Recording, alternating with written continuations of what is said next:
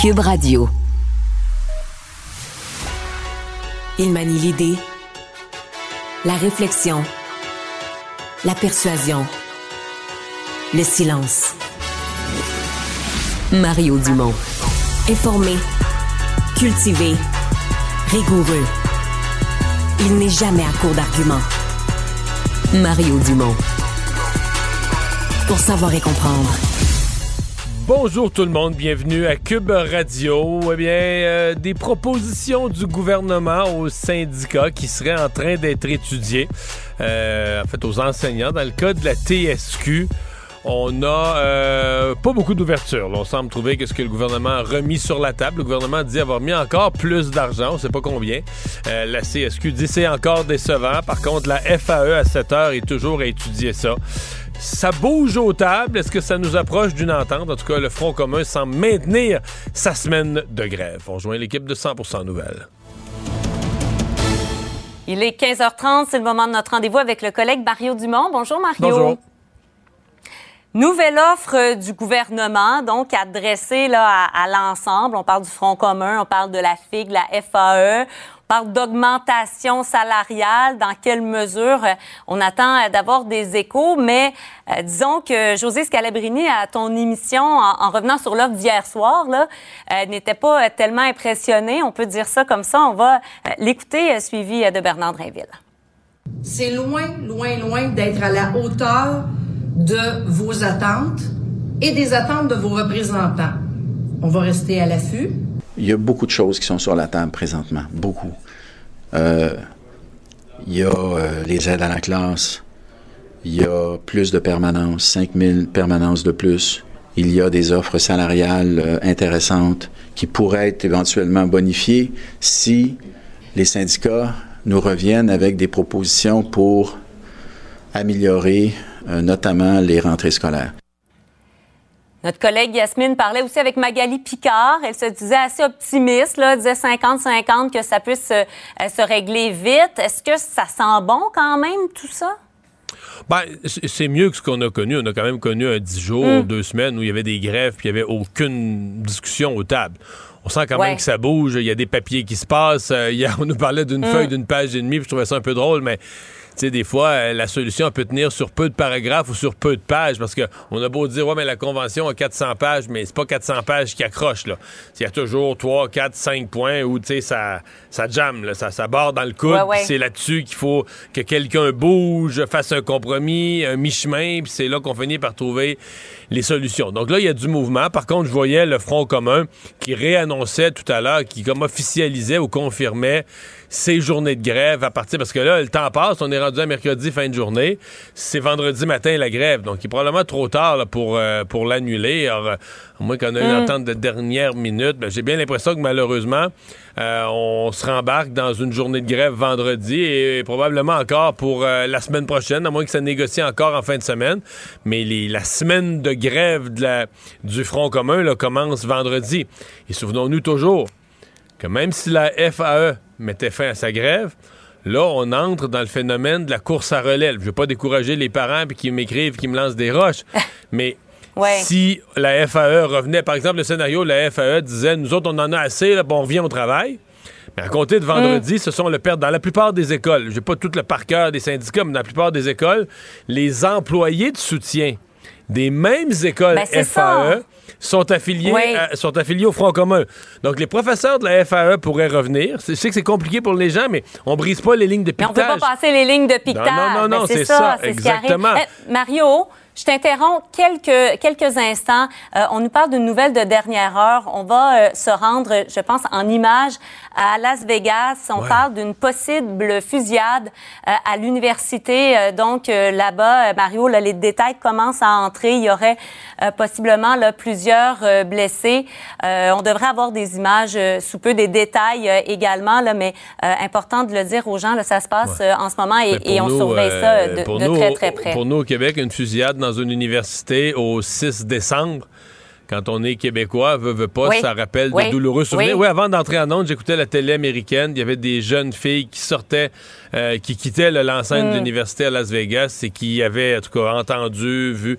Donc, euh, oui, ça semble, euh, semble quand même sérieux. Ouais, on dit que que les, les autorités de l'Université donc du Nevada qui ont émis une alerte là, pour avertir les étudiants, le personnel, que des coups de feu avaient été tirés. On leur demande d'évacuer en zone sûre. Donc, évidemment qu'on garde un œil là-dessus. Ah, on me dit qu'on est en mesure justement de montrer certaines images. Évidemment qu'on voit les services d'urgence euh, qui, euh, qui s'amènent sur place, mais euh, on aura davantage de, de détails. Mais revenons donc, Mario, à, à, ce qui se passe ici. Donc, bon, on devrait avoir possiblement les détails parce qu'on était à 14,3% d'augmentation. C'était l'offre. Et là, elle sera bonifiée. Sera-t-elle de façon assez, assez hmm. importante aux yeux du, du syndicat? C'est la question qu'on se pose. Bien, compliqué parce que dans l'été, il y a le pourcentage d'augmentation de salaire récurrent. Il y a un montant forfaitaire. quand on dit récurrent, c'est que ça revient à chaque année, c'est cumulatif. Un montant forfaitaire, c'est on te fait un chèque une fois. il y avait toujours le chèque forfaitaire pour l'année en cours, qui serait donné, en fond, sur la paye au moment de la signature de la nouvelle entente. Puis il y a d'autres mesures. Il y a trois catégories. Forfaitaire, ce qui est donné à tout le monde comme augmentation de salaire cumulative sur les années. Et il y a une troisième mm. catégorie qui est donnée à certains travailleurs qui travaillent de nuit, les primes pour les quarts de travail difficiles à combler pour encourager des gens à aller travailler la fin de semaine, la nuit. Bon, que les syndicats comptent pas, parce qu'ils disent, ah ça, mais ça, c'est pas de l'argent pour tout le monde, c'est de l'argent pour certains sous-groupes. Puis le gouvernement dit, ben écoute un peu, de l'argent, c'est de l'argent. Moi, je verse, je prends l'argent des contribuables, mm. je le donne par milliard à, des, à des, travailleurs, là, c'est de l'argent. Fait que là, ça dépend comment tu comptes. Et puis là, s'il y en a eu qui a été rajouté, c'est dans laquelle des catégories? Est-ce qu'on pourrait grossir le forfaitaire? Est-ce qu'on pourrait augmenter carrément les pourcentages d'augmentation de salaire? Est-ce qu'on pourrait bonifier certaines primes de nuit ou de fin de semaine? On ne le sait pas. C'est pas hmm. facile pour nous de se faire une idée sur ce qui se passe. Mais des fois, c'est des fois, c'est mieux qu'ils négocient pas sa place publique. C'est peut-être mieux de se parler entre eux aux tables. Puis euh, s'ils nous annoncent un jour sa place publique une bonne nouvelle, on va être bien content. Revenons sur ce sondage qui montre une chute importante de la CAQ, euh, montée aussi importante du, du, Parti québécois. Mario, si tu étais dans l'entourage du premier ministre Legault, euh, ce serait quoi ton, ton mantra en ce moment? Ben, je l'ai écrit un peu ce matin dans le journal. Deux affaires. D'abord, il faut arrêter de, regarder les sondages, puis la popularité, puis de vouloir se faire aimer. À force de vouloir se faire aimer, on en de se mm. faire euh, détester par tout le monde. donc ça, il faut oublier ça. Il faut commencer à gouverner. Euh, puis on réussira pas tout, mais il faut que les gens sentent qu'on s'occupe euh, des problèmes de l'immédiat. Puis ce gouvernement-là a été élu pourquoi? La CAQ, François Legault, en 2018, les gens l'ont élu. Ils l'ont élu pourquoi? On était la province la plus pauvre au Canada. C'est après les libéraux, surtout après Jean Charest. Sous les libéraux, sous Philippe Couillard, ça s'était amélioré un petit peu, ça avait commencé à s'améliorer, mais quand Jean Charest est parti, on était la province la plus pauvre au Canada. Fait que, c'est ça, là, euh, qu'on a élu François Legault pour nous sortir du trou, puis devenir une province qui revient au moins un petit peu dans la moyenne canadienne en termes de création de richesse. Il nous a promis de créer beaucoup d'emplois, des emplois payants. C'est commencé, d'ailleurs. Là-dessus, il y a des résultats. Puis après ça, ben, l'autre affaire, c'était un euh, gouvernement nationaliste, hein, puis qu'il allait mieux gérer l'État. Fait que là, faites ça. Euh, revenez nationaliste, occupez-vous de la langue, occupez-vous des affaires, euh, mm. occupez-vous plus de tout. Ramenez-vous à quelques affaires fondamentales pourquoi vous avez été élu. Euh, puis si, arrêtez de penser être populaire. Posez les gestes, même s'il faut poser des gestes courageux, affronter les syndicats, posez les gestes qu'il faut. Puis je pense que c'est comme ça que tu mm. regagnes. Tu sais, à un moment donné, avant, avant de regagner la confiance puis l'amour de la population, il va falloir qu'ils commencent par gagner le respect. Parce que là, la CAQ sont vus comme un gouvernement de n'importe quoi qui, pour se faire aimer, pour le troisième lien, contre le troisième lien, change d'idée, essaye toutes sortes d'affaires. Il faut qu'ils sortent de ce régime-là et qu'ils deviennent un gouvernement euh, qui, est, euh, qui est respecté. Parce que, bon, pour l'instant, le PQ vole, mais en même temps, il y, a, toute une nouvelle pour le PQ dans le sondage ce matin, c'est que la souveraineté là, est au plancher. Les gens veulent rien savoir. C'est ça. même quand Léger demande aux gens, si vous aviez le choix entre la souveraineté puis rentrer dans le Canada à genoux, en signant les hmm. plus bas termes de la Constitution inacceptable de 1982, que même les libéraux de Claude Ryan en 1982 avaient voté contre, ont dit non, non, on n'en veut pas à l'Assemblée nationale. Mais aujourd'hui, en 2023, les Québécois seraient plus prêts, beaucoup plus prêts, à rentrer à genoux, à quatre pattes dans le Canada en signant l'inacceptable. C'est moins pire que la souveraineté. Hmm. Alors là, le PQ est pris avec un chef qui a une grande popularité, une grande montée dans les sondages. Il gagnerait des élections demain matin s'il y en avait mais euh, leur option euh, marche pas. Fait que euh, le PQ a un problème de ce point de vue-là euh, aussi. Puis là, je parle pas des libéraux. Ça, c'est terrible, Marianne. Tu sais, c'est comme... euh, Ça doit être décourageant Ben, pour les que- libéraux. Comment après ça, pas on si- continue de... Ouais. Je sais pas si tu m'as entendu ce Ah. matin, mais je disais, la CAQ perd tellement de plumes, la CAQ perd tellement de points. C'est comme un camion de la Brinks, là, que les portes ouvrent puis l'argent sort. Tu comprends? Les votes sont disponibles partout dans la rue, puis les libéraux finissent Mais ils réussissent arrivent pas. ils réussissent pas à en ramasser un, là, tu sais. Fait que c'est vraiment, pour les libéraux, c'est vraiment désespérant aussi. Un petit peu de gain, bon, les gros gains pour le PQ, un petit peu de gain quand même pour Québec solidaire et en particulier pour Gabriel Nadeau-Dubois, lui-même personnellement, là, comme meilleur premier ministre. Donc le congrès de Québec solidaire a quand même été payant pour eux. Et comme meilleur premier ministre, c'est tout un saut là, de Gabriel Nadeau-Dubois. Alors c'est à peu près ça les, les nouvelles du, du sondage, mais c'est que là, la tendance... C'est le PQ à la hausse, la CAQ à la baisse. Alors, qu'est-ce qui va se maintenir? Est-ce que, est-ce qu'à un moment donné, le PQ va pogner son plafond? Est-ce que la CAQ va pogner son plancher? Moi, je pense pas que ce soit Ouais, encore parce arrivé. l'élection est loin. L'élection Ah. est loin en même temps. Là. L'élection est loin, mais ce qui est tough, Marianne, mettons que t'es. Mettons que j'ai- je reviens à ta, ton avant-dernière question. Si je devais conseiller la CAQ, moi, je leur disais, je leur dirais, Mm. oubliez l'année 2024. Elle va être pourrie, elle va être terrible là, au niveau sondage, puis tout ça va être incroyable, ça va être dur, plus dur. Donc, faut que vous pensiez à Mm. c'est long, ça, 2025. Mario. Ah, c'est long le temps, c'est long là. Donc là, C'est long vous- quand on est un jeune parti qui n'est pas habitué à, à avoir du vent de face. Là. Il y a ça aussi, qui n'est pas Ah, endurci, oui. qui n'a pas la couenne dure. Jamais. Écoute, ça fait 5-6 ans, 6 ans qu'ils n'ont pas traîné en arrière dans les sondages. Mais là, c'est ça la vie. T'es au, t'es au gouvernement, c'est un privilège. Faut que tu sois tough, faut que tu sois fait fort. Donc, c'est de dire, si on veut remonter en 2025, comment on regagne durant l'année 2024, là? Comment on regagne le respect des gens? Comment on sort bâti sur des bons dossiers? Comment on montre qu'on n'est pas, nous autres, des gens qui est là pour essayer de plaire, mais qu'on a un plan pour le Québec? Ouais, ouais. Et oui, ça se remonte, mais non, c'est pas facile. Merci beaucoup, Mario. Au revoir. Bonne fin de journée à toi. Mario Dumont. Probablement capable de vous battre à n'importe quel jeu de société tout en débattant des enjeux de société. Le problème n'est pas là. Francis Gosselin, Ça sonne comme une arnaque. J'ai-tu une bonne logique, moi, là? Mario Dumont. Dis pas qu'il faut faire plus d'argent. La rencontre, Gosselin, Dumont. Bonjour Francis. Salut, Mario. Alors c'était la dernière occasion, le dernier mercredi où la Banque du Canada se prononçait sur le taux directeur ce matin. Yes. Et euh, pas de surprise? Ben, je pense que je, je vais un peu perdre des opportunités de passer à la télévision pour parler d'inflation Ah à ouais? partir de maintenant. Il va pas se passer grand chose là, à mon avis, dans les dans les prochains mois. Fait que honnêtement, c'est c'est une, une stabilité du taux comme comme c'était attendu par pratiquement tout le monde. Puis là, Euh, la, c'est la, la question pour les gens qui nous écoutent, la question pour 2024, c'est là, ils ont l'air d'avoir fini de, mon- de monter. Exact. Quand est-ce qu'ils vont commencer à rebaisser, ne fût-ce qu'un petit quart de point pour Je nous encourager? hein. Est-ce qu'on va faire une revue de l'année comme on avait fait l'année dernière? On Je pourrait pas. prendre des paris avec Ah ouais. Isabelle Maréchal, puis je sais pas qui. Moi, je d'autre. dirais juin. Euh, ouais, moi, je pense avant. Avant. Avant, parce que, ben évidemment, l'inflation a ralenti. Là, on pourrait s'attendre à ce qu'elle remonte. hein. Tu sais que ça va être un peu un jeu de yo-yo. Ouais, mais en a- l'économie est sérieusement l'économie ralentie. va pas là. bien. Ouais, c'est ça. Un peu comme des breaks qui collent, t'as l'impression que t'as l'impression que l'économie est Ben, freinée. c'est tout ça. Là. Fait que, à mon avis, ça, ça va, ça va s'accumuler. En fait, c'est mauvaise nouvelle. C'est pas euh, 1929 là, ni même euh, 2008, là, mais, mais ça, les mauvaises nouvelles vont s'accumuler. L'inflation, euh, les emplois. Là, on voit que ça se stabilise, même qu'on détruit un petit peu des emplois à différents endroits au Canada. Euh, la croissance, là, bon, on a vu euh, comme à zéro. Là. à zéro. Puis même pour 2024, si tu regardes le budget de Mme Freeland pour le Canada, elle l'a révisé là, à presque zéro pour toute la première Exact. moitié de l'année. Fait que ça, tout ça va faire. Puis tu sais, la, zéro de croissance économique, Mario, ça, ça a aussi un impact, comme si, si tout ça se parle, fait que ça a aussi un impact sur l'inflation. Donc ça se pourrait que l'inflation baisse plus rapidement que possible. Puis il y avait quand même une thèse là à l'époque où les taux étaient dans les 8 là, puis les 9 aux États-Unis, euh, que tout ça était conjoncturel et notamment lié au conflit ukrainien, puis euh, à la fin de la pandémie, les enjeux logistiques. Puis c'est un peu une thèse qui commence à, à s'avérer.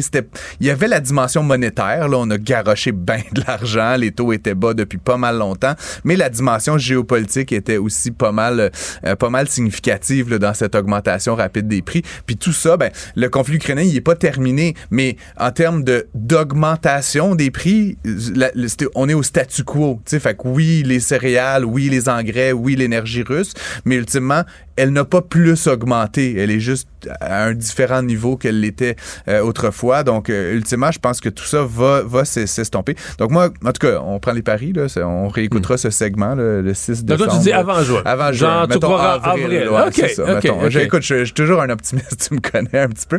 Mais ouais, Mais ce matin, à LCN, je parlais avec M. McMahon de du groupe IA. Mm-hmm. Puis lui, c'était son scénario. Ton, ton scénario, c'était son super optimiste. Super même peu, optimiste. Ouais, Même peu probable, super optimiste. Lui, est plus deuxième moitié. Il serait plus même euh, juillet ou là. Parce que ce qu'il faut dire, puis je vais lui donner un petit peu raison, c'est qu'en fait, euh, ma théorie, c'est aussi qu'une fois que la Banque du Canada va commencer à baisser les taux, la première fois, elle fera bien ce qu'elle voudra, là, un quart de point, mais elle va enclencher une séquence. C'est aussi son opinion. ça va être 1, 2, 3, 4. Monsieur euh, Maclem dire 0.25, puis là, on reste à 4.75 pendant 6 mois. Non, non, c'est pas ça. parce que ultimement, ça change rien. Fait que soit tu rentres dans une trajectoire baissière du taux, puis là, tu passes de 5 4 de suite, à 4 sur, comme tu dis, ouais, 4, 4 euh, décisions, mais tu le fais pas une seule fois. Donc, ultimement, il faut vraiment que M. Maclem et son équipe se sentent très à l'aise de dire maintenant le taux cible dans, dans 4-5 mois, c'est 4% puis on engendre, on enclenche cette processus, ce processus-là de baisse des taux. Parce que le scénario d'horreur euh, pour euh, la Banque du Canada, c'est de baisser un peu les taux. L'inflation repart. puis là, faut que tu remontes. Ah, là, t'es comme là, tu t'emmènes avec un, il va, un, rouge. Là. c'est ça. mais tu sais, c'est comme ça, je blague, là, mais, mais euh, ça serait terrible. même pour, politiquement, là, je veux dire, tout, tout, ça serait, serait très, très sacralisant là, pour, pour tous les acteurs en présence. Donc, ultimement, non, c'est pas ce qu'on veut. Donc, ils vont, t'as raison, Mario, du, faire durer le supplice, pour le dire comme ça, un peu plus longtemps que nécessaire. Mais à un moment donné, c'est toujours la game que jouent les banquiers centraux avec des données qui sont, comme tu sais, pour le PIB ou pour l'inflation, au mieux 4 à 5 semaines en retard. Dans le cas du PIB, c'est deux mois après les faits. Fait que, tu sais, on navigue, en, comme ça le disent les anglophones, en regardant dans le miroir vers l'arrière, tu. Fait que c'est difficile de prendre des décisions comme ça. Euh, donc, souvent, on fait trop souffrir les économies euh, pour rien. Mais voilà. Tu veux me parler euh, de l'entreprise de logiciels de main-d'œuvre, de gestion de la main-d'œuvre, de gestion d'employés, ah Workleap? Ben, ils, gestion d'employés, mais ils font. Euh, ultimement, je, je pense qu'ils seraient contents. Ressources humaines? Non, ben, ils seraient contents de m'entendre dire que c'est une entreprise technologique avant tout. Euh, bon, mais pour gérer des ressources humaines? notamment, mais ils ont aussi une autre solution. Puis, écoute, je suis pas dans le secret des dieux, mais je crois comprendre que cette autre solution-là, c'est un peu la vache à lait. donc, grosso modo, Gsoft, comme on les a connus, là, qui a été une entreprise par quatre euh, copains là, il, y a, un peu plus de dix ans, une quinzaine d'années, euh, ont développé donc différentes solutions logicielles. Euh, une d'entre elles, ça s'ajoute à la suite Office, là, Microsoft, grosso modo. et donc, ça, c'est, très, très techy, là, si tu veux. Là. Donc, ça, c'est un peu leur vache à. Ils ont développé il y a quelques années une, autre solution qui s'appelle Office Vibes. Là, c'est probablement de ça dont tu parles. Office Vibes, c'est une, une, plateforme qui te permet d'évaluer, fait que le personnel évalue leur bien-être au travail, puis donne des feedbacks là, essentiellement euh, à leur patron euh, et à d'autres personnes. Et c'est ce qui a vraiment fait connaître cette entreprise-là du grand public. Mais ils ont encore cette suite de logiciels, là, si tu veux, euh, derrière eux. Et donc, l'entreprise va très bien. Ils sont passés de 4 à plus, plusieurs centaines. je pense aux dernières nouvelles, ils étaient 300. ils ont reçu... là, on en parle. C'est montréalais. C'est montréalais. Ils sont ici, là, au nord de l'Ec, là, sur le bord du canal. et donc, là, puis 300, puis je pense qu'ils s'en vont sur 400. Ils ont reçu récemment 125 millions de capital. Puis c'est une entreprise hautement profitable. Fait que, contrairement à beaucoup de startups, là, qu'on garoche de l'argent puis ils font juste euh, bouffer les pertes, là, c'est une entreprise qui était très profitable et donc qui reçoivent ce 125 millions de dollars-là. Écoute, ça n'avait pas été dit pourquoi ils le recevaient. Bon, comme n'importe quelle entreprise, ils se finançaient. Mais ce que je comprends, là, puis là, manifestement, c'est la stratégie qu'ils réalisent. Ils se mettent à acheter des entreprises. Donc, c'est plus la croissance organique, là, la croissance par acquisition. C'est la croissance par acquisition. Et donc, là, aujourd'hui, on apprend qu'ils ont acheté une entreprise euh, Pingboard, donc une entreprise qui est, établie euh, au Texas euh, pour renforcer effectivement cette, ce segment-là, comme tu dis, Mario. Hmm. donc, ce qui c'est ça, c'est toujours, plus, c'est un, de tes domaines de spécialité hein. parce que là, acheter une nouvelle entreprise, quand tu veux croître par acquisition, c'est toujours de trouver l'entreprise où le morceau de casse-tête va juste bien rentrer, là, tu sais. Parce qu'à un moment donné, on a vu des acquisitions où le mariage se fait jamais, ça, c'est sûr. ça complémente pas vraiment ton activité de départ, puis... Oui, puis des fois même, tu sais, je- j'écoutais une, une, une balado cette semaine sur euh, l'acquisition de Activision par Microsoft. On en a beaucoup parlé à l'émission. La plus grosse de tous les temps, La plus grosse de tout, euh, je sais pas, c'est 80 ou 79 milliards, là, un truc comme ça. Mais, mais, mais ce qui est intéressant, c'est qu'au moment où ça a été, euh, où l'entente est survenue, mettons, entre Microsoft et Activision, il y avait vraiment euh, des bonnes raisons, le marché, les taux d'intérêt, c'était comme une réalité. Et tu le sais, on en a parlé je Ouais, pense, ouais. pendant un an et demi, ça a traîné dans les tribunaux, les, les autorités.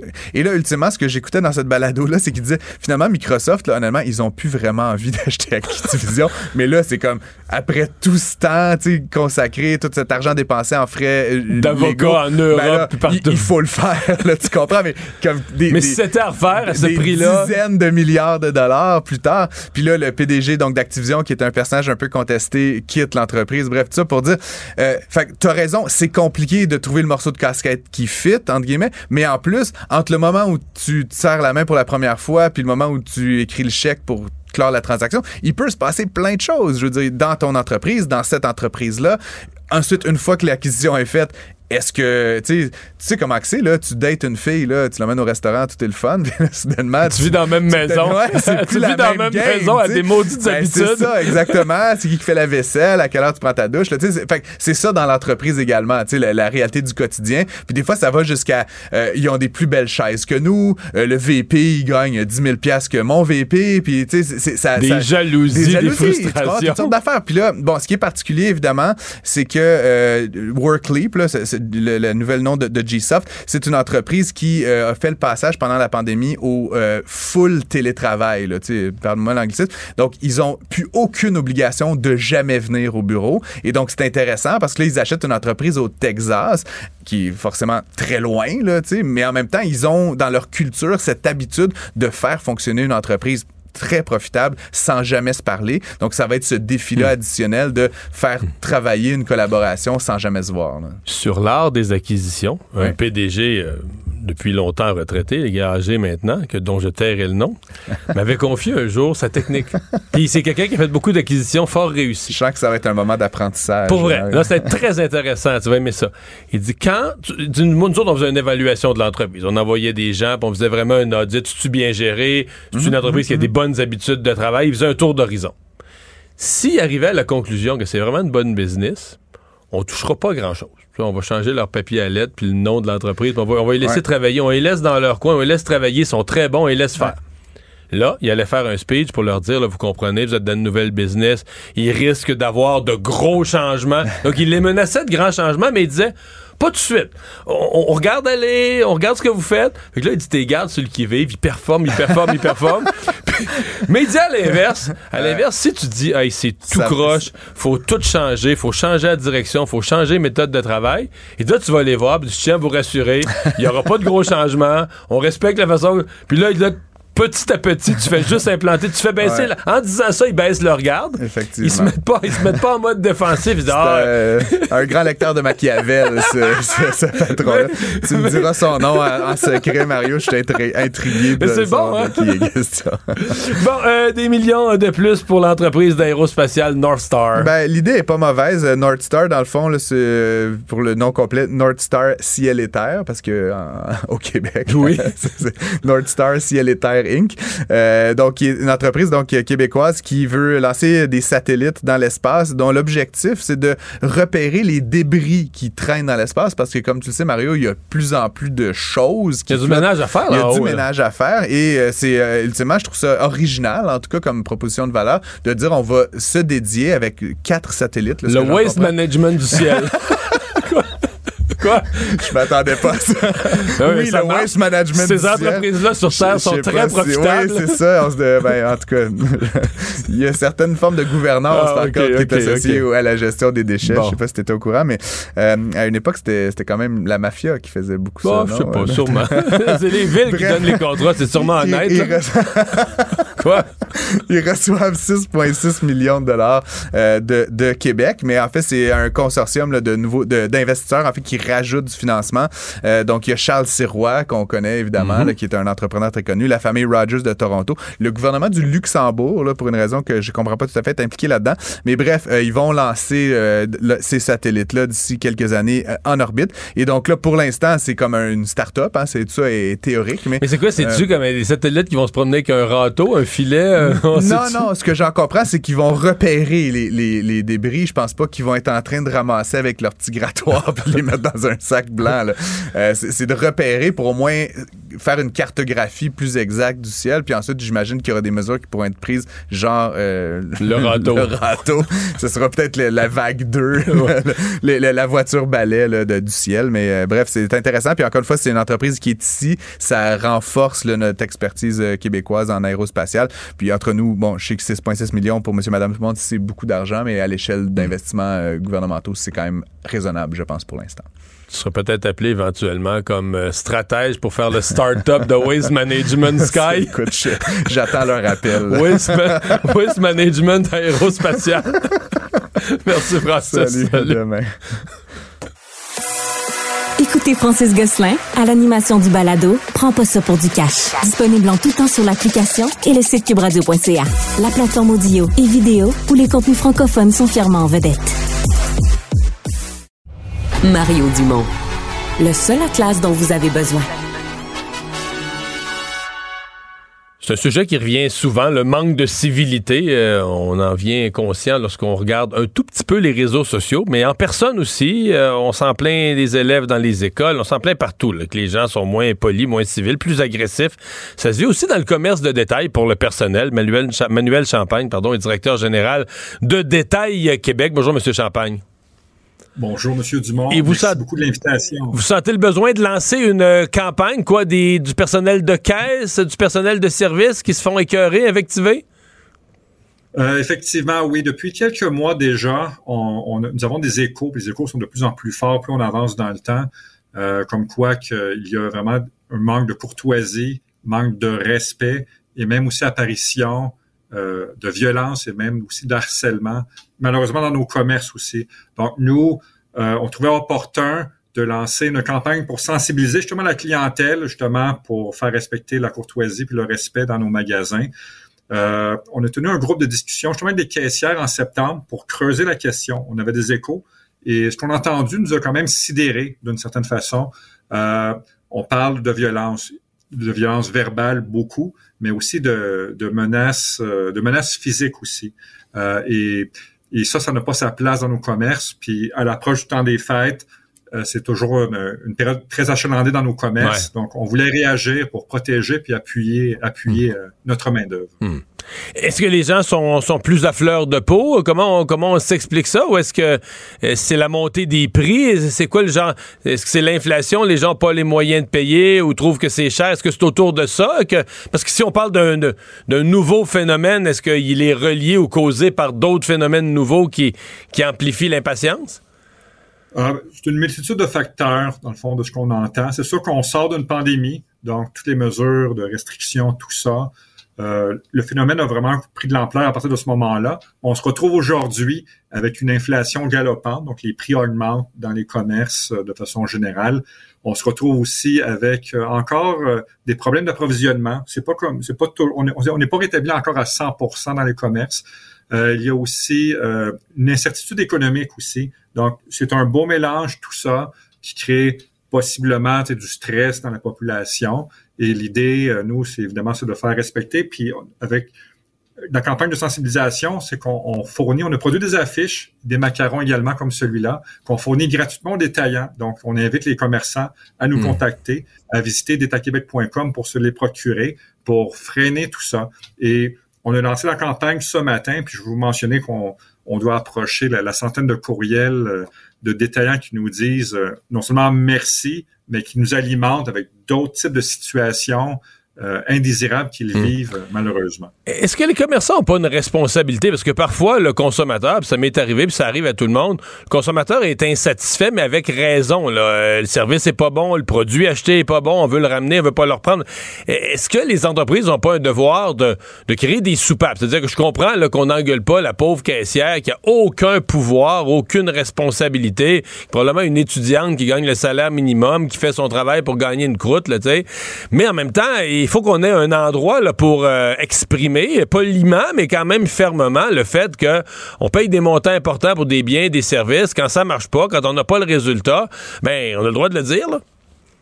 Effectivement, nous, la campagne ne vise pas à mettre un baillon euh, aux consommateurs, au contraire. Non, mais, mais c'est de créer Euh, des forums, des lieux, des services à la clientèle, des, des numéros de téléphone où on peut parler à quelqu'un ou un gérant qui est disponible sur place dans un grand magasin, donner au client une soupape pour exprimer ses besoins là, lorsque tout se passe pas comme prévu. Là. effectivement que dans le meilleur des mondes, que tout soit fluide également. Donc oui, par contre, la relation, il va, il va avoir des difficultés, c'est certain, au niveau de sa clientèle, tout ça, mais il y a moyen de faire passer son message aussi, d'être Mm. constructif, puis de rester posé. Euh, si on est campé dans nos positions de frustration, ça n'avance pas.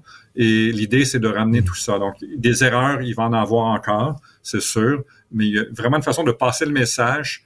On, on a le droit d'être mécontent, on ne dit pas le contraire. On a le droit d'être frustré par prendre une situation, mais de bien le mentionner, puis que devant nous, ce sont des, de, de vraies personnes, ce ne sont pas des robots, ce sont des gens qui ont des émotions.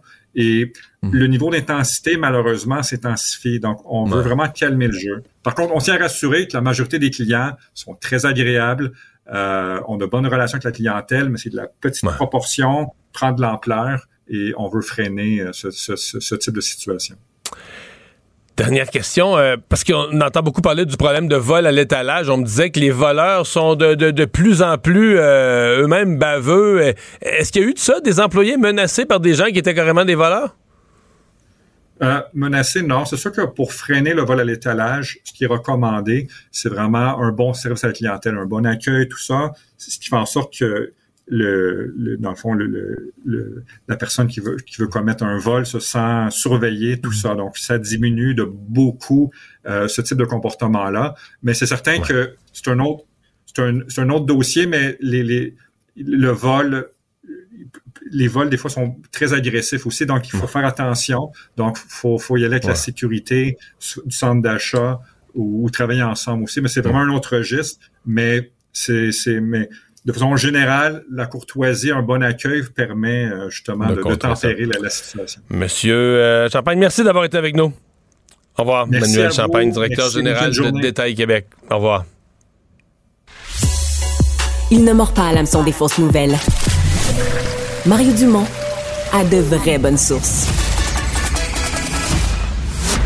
L'exercice lui-même Mario Dumont. va faire sortir plus de vérité sur ce qui s'est véritablement passé à ce moment-là. Gérez donc ça, s'il vous plaît. Isabelle Maréchal. Mais c'est parce qu'à un moment donné, si on paye pas tout de suite, on va payer tout à l'heure. La rencontre, Maréchal Dumont. Bonjour Isabelle. Bonjour, Mario. Alors, euh, tu ris, euh, c'est, on attend des informations, mais c'est en cours présentement à l'Université du Nevada. C'est Ouais. sûr que pour des Québécois, une tuerie dans une université un 6 décembre, ça rappelle de douloureux souvenirs. Ça, ça- ça vient de sortir, en fait, cette, euh, cette nouvelle à l'effet qu'effectivement, aux États-Unis, euh, à, à Las Vegas, euh, à l'Université du Nevada, euh, il y aurait eu un, un- un tireur fou qui aurait fait plusieurs victimes selon les dernières nouvelles. Le suspect serait décédé selon la police. ouais. Mais évidemment, ça arrive au moment où je veux te parler d'un événement qui est important pour nous au Québec. C'est que ça fait 34 ans aujourd'hui que s'est déroulée la, la tragédie, la tuerie de Polytechnique qui a tué euh, 14 jeunes femmes qui étaient étudiantes en génie à l'Université de Montréal, qui ont été tuées parce qu'elles étaient des femmes. Et j'ai été euh, bouleversée ce matin. Moi, chaque, chaque 6 décembre, Mario, le cœur me serre. Chaque 6 décembre, ça me, ça me fait quelque chose.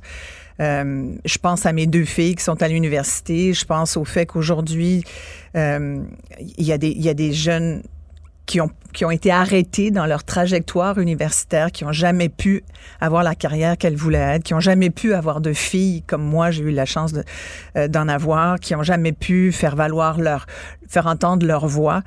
Et euh, il y a justement une jeune femme qui écrit aujourd'hui dans Le Devoir, Kim Boucher, qui est la fille d'une des étudiantes de Polytechnique qui était là. Et son témoignage, je te jure, je l'ai lu, puis j'avais les larmes aux yeux parce que elle raconte ce qu'a vécu sa mère. Elle dit que elle, l'histoire de la tuerie à Polytechnique, ça a toujours été raconté par une femme qui s'y trouvait, c'est sa mère. Et elle dit ma mère, je vais citer parce que c'est vraiment très très bon, puis je veux pas paraphraser, je trouve que ça mérite d'être lu tel quel. Elle dit ma mère, couchée sur le ventre, rampait sous les longues tables métalliques afin de ne pas se faire toucher par le tueur qui marchait sur celle-ci.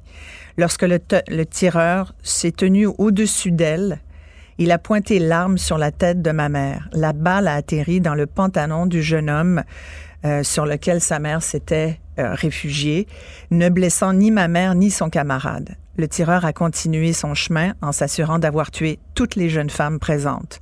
Une amie de ma mère avait été touchée mortellement. Allongée sur le sol, elle baignait dans son sang. Ce fut la quatrième femme tuée dans cette classe. Ma mère a échappé à la mort car ses cheveux trempaient dans le sang de son ami. Étendue dans ce sang, elle a simulé sa mort. L'homme n'a pas tiré sur elle une seconde fois. Et elle dit, aujourd'hui, ma mère est ingénieure.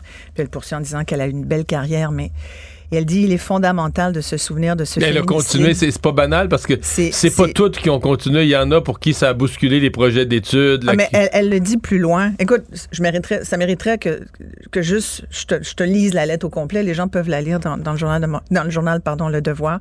Elle dit après la tuerie, ma mère ne voulait plus retourner aux études.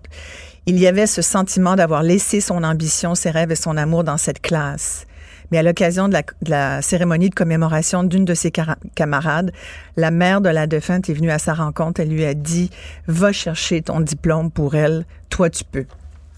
Je vais arrêter là parce que, sincèrement, aujourd'hui, sais-tu pourquoi ça, me, ça vient me chercher tant que ça? C'est que ça fait 34 ans, puis je me dis aujourd'hui, là, puis ça, c'était avant la tuerie au Nevada. Oui, c'est aux États-Unis, puis oui, ça nous paraît loin, puis c'est les Américains, puis ils ont des armes, puis, puis on est différents d'eux là-dessus. Mais c'est une université quand Mais même. C'est une université. Puis on a eu, nous, on a eu Dawson. On n'est pas à l'abri de ça. Il y a des alertes régulièrement dans les, dans les cégeps ou les écoles secondaires. Il y en a eu cette année au Québec. Et, ce qui vient me chercher, c'est que 34 ans plus tard, je me dis, est-ce qu'on a appris de ça et est-ce qu'on est à l'abri de ce genre de tuerie? Et malheureusement, la réponse, c'est non.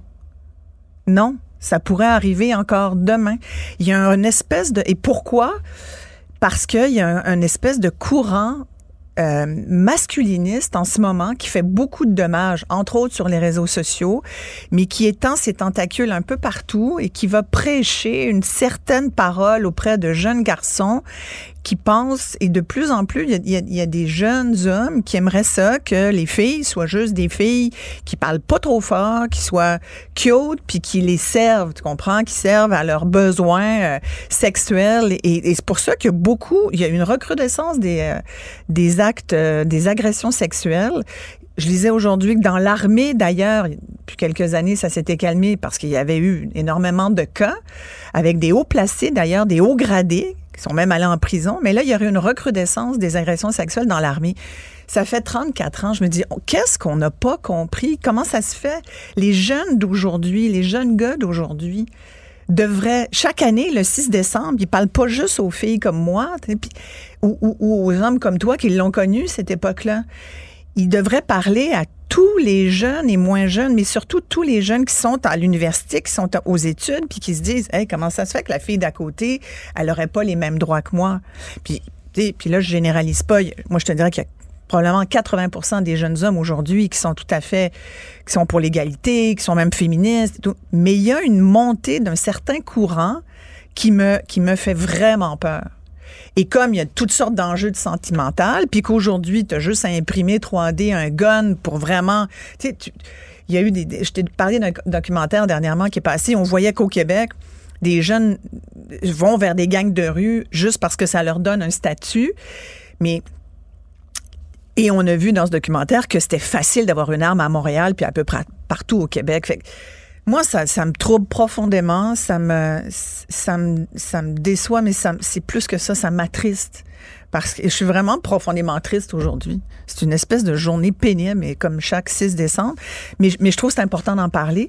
Et en même temps, ben, cette journée-ci, c'est la dernière de la campagne des 12 jours d'action contre les violences faites aux femmes. Euh, organisé par le Conseil du statut de la femme. Et ça nous permet aussi, le Conseil célèbre ses 50 ans cette année. Fait que c'est sûr, depuis, euh, depuis les 50 dernières années, il y a quand même, tu sais, il y a des gens qui vont dire, voyons, elle exagère, il y a eu des avancées énormes. C'est vrai. Puis tu regardes l'université aujourd'hui, c'est vrai qu'il y a beaucoup de femmes dans plein de programmes. Puis, donc, Mais il y, a, surtout des femmes. Ben, dans certains programmes. Sauf, un programme. Il y a juste un programme. Il y a un, pas de programme, mais des programmes, il y en a des, dans un département, les sciences puis le génie. Oui, imagine combien de gars peuvent être fatigués par ça par cette idée que maintenant, c'est les femmes qui ont... Je, le vois sur les réseaux sociaux, c'est ce discours de dire, voyons, apprennent trop de place, euh, il y a trop de féministes, on les entend parler trop fort. Euh, il y, a bien des gars qui, Mais il y a aussi des femmes qui disent tous les hommes sont des violeurs, puis des violeurs en puissance, puis des abuseurs, puis des violents. Là. Ça se dit aussi sur les réseaux sociaux. Ça se dit, j'en connais, j'en connais. en tout cas, ça se dit. Oui, ben il y a des extrémistes de de, de hmm. tout bord, tout côté. Tu comprends? Je pense que et, je pense que les femmes qui pensent ça peuvent peut-être avoir aussi vécu des choses. Je pense que quand tu as été euh, agressé sexuellement, ça se peut que tu as une image euh, un peu euh, un peu particulière mm. des hommes, tu sais, ça se peut que ça te tente pas de, de, de te coller tellement après euh, après des hommes, tu sais, mais mais oui, il faut éviter d'un bord comme de l'autre, je suis tout à fait d'accord, de tomber dans les dans les dans les sans nuances puis de dire tout le monde dans le même panier puis euh, les hommes sont ci puis les femmes sont ça. Mais le discuter je pense pas que le, le discours féministe s'est occupé à autre chose. On est beaucoup dans le euh, dans autre chose, je trouve, plutôt que on est beaucoup dans la diversité, dans euh, euh, dans l'inclusion de toutes sortes de choses. Moi, je pense entre autres que tu vois toutes les, puis je vais le dire, même si c'est pas du tout politiquement correct de le dire, puis que je, je, je probablement me faire insulter là-dessus.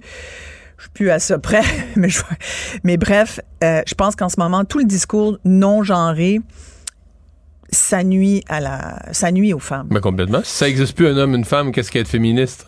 Ça va même dans nos génériques d'émissions où euh, et puis là je, je, n'aimerais pas de diffuseur mais il y a ce courant où on nous a dit euh, bon dans les génériques on veut des génériques épicènes, c'est-à-dire euh, tu sais comme par exemple Claude ou René, ça peut aller c'est un prénom épicène, ça peut être à la fois pour un homme ou pour une femme, mais comme on est non genré, on appelle ça épicène, ça veut dire ça décrit l'un ou l'autre. Donc, c'est des prénoms non genrés. Donc, dans les génériques d'émissions, euh, de plus en plus, on va, on va biffer le mot réalisatrice, le mot euh, productrice, le mot animatrice, puis on va mettre animation. Euh, on va mettre production, on va mettre réalisation. C'est non genré pour pas froisser ceux qui estiment que le genre est une attaque à, à ce qu'ils sont. Moi, je connais, j'en connais des gens qui sont de, la communauté LGBTQ2+. Il y a personne qui, qui demande ça. Sincèrement, moi, mes, mes amis gays, là, ils me disent pas que, oh mon Dieu, quand je. Non, mais gay, c'est plus, plus euh, même, Même, j'ai un ami euh, fluide, là, queer, puis mais même, même j'en connais aussi des trans. Je veux dire, je, je veux dire, ils revendiquent pas ça. On le voit avec le comité cette semaine. C'est un comité là pour euh, s'intéresser à la chose trans et, euh, et LGBTQ2. Bon, le, problème, c'est qu'il y a personne qui représente cette communauté-là sur le comité. Si tu me demandes, je trouve que je fais un aparté ici, mais je trouve que ça n'a pas de bon sens. Il aurait dû falloir avoir au moins une personne. Puis je pense qu'ils sont hmm. assez capables aussi d'être objectifs. Euh, mais mais il y a personne qui demandait ce comité-là, comme il y a personne qui demande à ce qu'on est, à ce qu'on gomme le genre féminin de, de, de, la place publique. Moi, je trouve que c'est dommage. Je trouve que c'est dommage, puis je trouve que ça finit par nous nuire et qu'on va de plus en plus aller dans de l'individualisme ghettoisé. Je trouve que c'est pas bon. C'est pas bon, mm. mais on parle d'inclusion. Qui inclut qui, puis où, là? Moi, je trouve au contraire, on est tout sauf dans l'inclusion. On est dans toi, t'es toi, puis, puis, puis toi, t'es toi, oui. Puis, tu sais, c'est des, chacun sa petite case. Alors que pour moi, l'inclusion, c'est tout le monde dans, tout le monde, hmm. c'est la même case dans le même lieu, tu comprends? Puis, alors que là, sur les réseaux sociaux, c'est chacun sa chambre d'écho, tout le monde se parle, t'as intérêt à être d'accord, si t'es pas d'accord, t'es un pourri, t'es un sale, puis on va te, on va te sortir. Je veux dire, sincèrement, trouve que c'est vraiment dommage qu'on en soit là. Et euh, je voulais terminer quand même avec un, un, beau modèle parce que ça fait beaucoup jaser aujourd'hui le fait que Taylor ouais, une Swift... Femme, une femme qui est bien en, en évidence aujourd'hui Ben, partout. Là. Oui, c'est Taylor Swift qui fait la une du magazine Times, qui est aussi, je viens de te dire à quel point on termine l'année sur... Euh, on a l'impression que ça a été une année horribilus, puis c'est pas juste une impression, là. Entre autres choses, à part l'inflation, il y a les guerres, l'inflation, le monde qui a de la misère. Euh, euh, juste pour ça, j'aurais envie de dire aux gens, allez voir Revue et Corrigé parce que ça nous permet de... D'en rire un peu. D'en rire un peu, mais c'est, c'est, c'est- tu vois, moi, ça fait 18 ans que je vois ce show-là, ce qui est au rideau vert. D'ailleurs, je vous le recommande chaleureusement. Et, et chaque année, ça finit toujours par une chorégraphie très lumineuse où il y a des confettis, des ballons. C'est toujours wouhou party. Puis là, cette année, c'est Diane Dufresne qui nous rappelle qu'on a besoin de l'oxygène. Donnez-nous de l'oxygène. Puis je trouvais que c'était ça. Donnez-nous de l'air, tu sais, un peu. Tu sais, on, a- on veut que les taux d'intérêt baissent. On veut que ça coûte moins cher à se nourrir et se loger. Alors, le temps, je pense, est allé là-dedans. c'est Oui. Taylor Swift, c'est un phénomène Oui. à plusieurs égards. là. Oui, mais pourquoi je te, je te faisais cette espèce d'intro là-dessus, c'est que je pense que c'est aussi pourquoi pourquoi elle, c'est qu'elle est elle, elle a une belle année, tu comprends, puis c'est un beau modèle pour les jeunes femmes. C'est une jeune féministe qui est dans le paysage depuis presque 20 ans. Elle a commencé, elle avait 16 ans, elle a 33 Mais aujourd'hui. qui gère ses propres gère affaires. Il n'y a pas a- de producteur, il n'y a personne. Mais il y en avait. Mais cette fille-là, pourquoi c'est un, un beau modèle pour les jeunes femmes? C'est qu'elle a pris le contrôle de sa destinée. Cette fille-là est allée lutter contre Spotify en disant, hey, c'est pas vrai que vous me donnerez des peanuts quand vous allez jouer, quand vous allez vendre mes tunes. C'est Elle mes les a tunes. réenregistrées. Elle les a réenregistrées parce que son producteur voulait pas lui donner son book. Il y a plein de choses qu'elle a faites. Elle a, euh, elle s'est opposée aussi euh, à Ticketmaster dont elle dit qu'il charge bien trop cher pour des spectacles. C'est une des premières, c'est pas la première à avoir tu sais, son film dernièrement, le démocratiser ses spectacles en disant, moi, je vais en faire un film. Vous avez peut-être pas les moyens de mettre plusieurs au centaines, cinéma. mais vous allez voir au cinéma, vous aurez, c'est plus facile de sortir 20, 25 dollars, puis si tu y vas le mardi, c'est encore moins même cher. temps, là, c'est Mais a les Swifties, les Swifties, pas de bon sens, là. Les Swifties qui sont des jeunes filles. Tu sais, c'est- c'est c'est le public de Marie-Mé, là. C'est- c'est- on s'entend, là. Moi, je suis pas une fan de Taylor Swift. Je connais ses tunes, par exemple. Mes filles qui sont dans la vingtaine à l'université sont pas des fans de Taylor Swift. Mais elles non? l'étaient- non, mais elles l'étaient quand elles étaient plus jeunes. Quand elles étaient enfants. Parce que je Moi, te ma dis, fille est ma plus vieille, totalement en est-ce une admiration. Swiftie? Ah, Ben, dire le- que c'est une le- admiration pour la, Ah, ben de, oui, de- ça, oui. de la connaissance Ouais. de toutes ses chansons Ouais. jusqu'à l'admiration de la femme d'affaires qui à tient debout, qui fait ses affaires. Il n'y a personne qui dit quoi faire. exact. Ah, Pour ça, en pour même temps, ça. elle n'envoie pas promener personne. Non, elle le fait avec classe. Tout le temps. Elle jamais- bonne- elle a l'air tout le temps de bonne humeur, cette fille-là. Puis même quand elle te dit, euh, je récupère mon book, puis euh, je te, tu, tu me payeras pas des peanuts, que- qu'elle s'adresse à son ex-producteur ou à Spotify, elle le fait, je trouve, avec élégance et quelques avocats quand même. Mais elle a Oui, pas peur. Et elle le fait. Alors je trouvais, je trouve que c'est un beau modèle. Puis il y en a beaucoup qui, qui commencent à questionner, ouais, mais pourquoi pas elle? D'abord, c'est la première fois qu'il y a une artiste qui est fait la une. Moi, tu sais, cette année, ça aurait été quoi? Tu sais, moi, j'essayais de voir qui aurait mérité. Euh, Sincèrement, j'ai trouvé personne d'autre. On a déjà vu la face de Poutine, on remettra pas celle de Trump. On, euh, les politiciens, Non, j'ai trouvé de- que c'était un excellent puis la choix. planète, euh, à la rigueur, la planète, euh, malheureusement, on aimerait qu'elle fasse plus souvent la une du Times, mais quand elle le fait, c'est c'est pour des, des raisons C'est ridicule. malheureusement. La planète, c'est un tas de roches. Ben, voilà. c'est les êtres humains qui doivent être euh, Exact. sur Moi, je pense qu'il faut que tu puisses te, te regarder dans la, dans la personne et puis dire ah oui, c'est un- ça vaut ce que ça vaut aussi la une du Time, mais c'est quand Ouais, même, euh, c'est quand parle même, de quelque chose. voilà, puis c'est représentatif aussi de notre époque. Mais Moi, Voilà. j'étais bien content pour Taylor Swift. Ben oui, complètement. complètement. bon Moi, c'est une jeune femme, je trouve, qui a, qui a beaucoup, beaucoup d'allure, puis qui, qui nous donne envie, et qui donne envie aux jeunes de, de, de continuer, puis de pas avoir peur. Tu sais, c'est comme si elle disait, hey, regarde, on est capable. Tu sais, nous autres, en- entre nous, on se dit, euh, t'es bonne, t'es belle, t'es fine, lâche pas, vas-y. C'est ça qu'on se dit. Merci, Isabelle. Et je sais que nous avons des alliés chez les hommes, comme toi, Mario, et comme plein d'autres hommes, comme mon chum.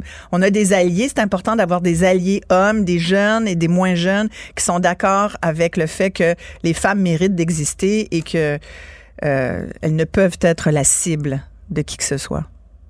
Merci. Merci. À demain. Mario Dumont. Rationnel et cartésien, il peut résoudre n'importe quelle énigme les yeux fermés. Bon.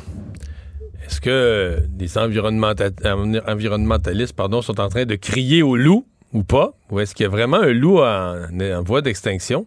Euh, il y a un débat présentement entre Québec et Ottawa. Euh, le ministère fédéral de l'Environnement veut faire du loup de l'Est, l'Est étant l'Est du Canada ou de l'Amérique, je sais pas, mais le loup de l'Est, une espèce menacée.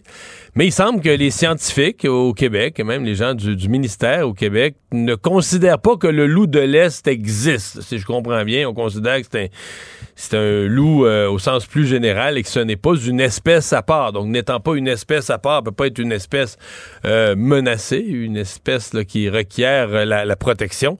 Véronique Armstrong, doctorante en éthique à l'Université de Montréal et cofondatrice de l'Association québécoise pour la protection et l'observation de la faune, est avec nous. Bonjour, Madame Armstrong.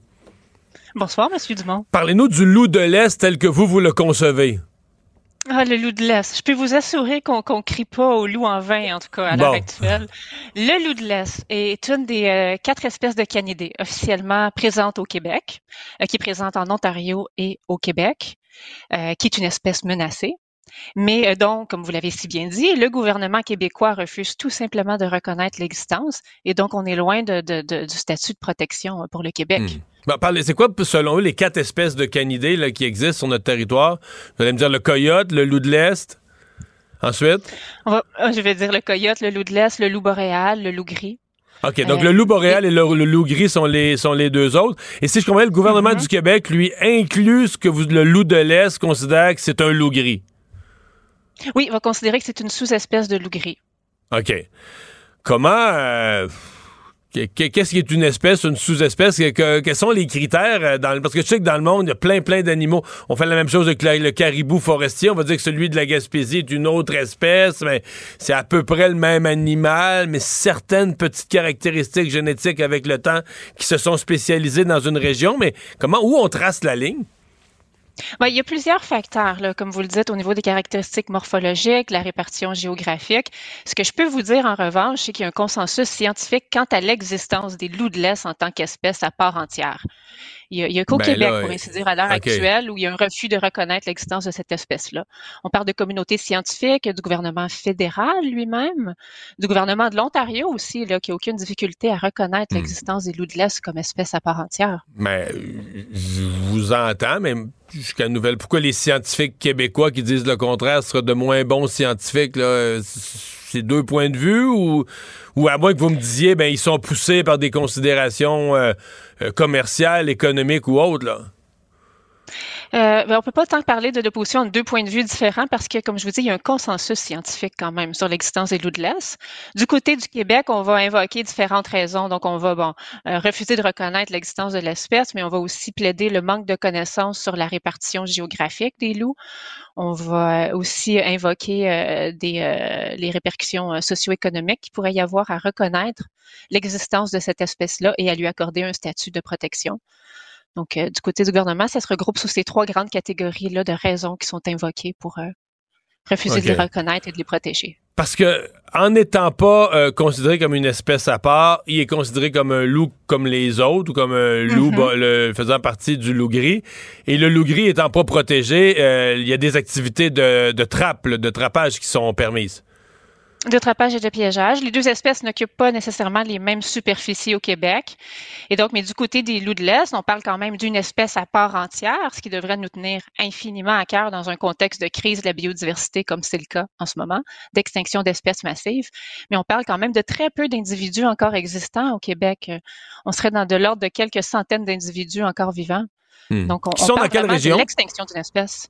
Ils sont dans la région, on pourrait parler surtout des Laurentides et de l'Outaouais. Donc, aux alentours du parc du Mont-Tremblant, parc national du Mont-Tremblant, là, ce serait vraiment l'espèce pour laquelle on, il y a un consensus. Puis le loup gris, lui, il n'y a, pas de loup gris dans cette région-là? Le loup gris se trouve beaucoup plus au nord dans le Québec. On parlerait plus au nord du 52e parallèle, disons. Oh, OK.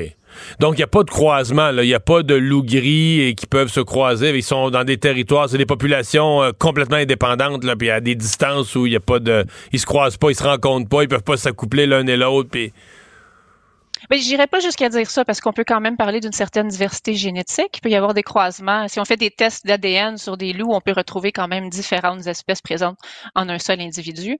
Mais au niveau de la répartition géographique, on parle quand même d'espaces différents occupés par les deux espèces, oui. Mais si je vous donne, euh, si je vous donne une patte de loup pour l'ADN là, puis vous savez pas, est-ce que vous allez être capable de reconnaître l'ADN Ça c'est un loup de l'est, puis ça c'est un loup euh, gris. Est-ce que est-ce qu'il y a une différence génétique à ce point-là, mais identifiable?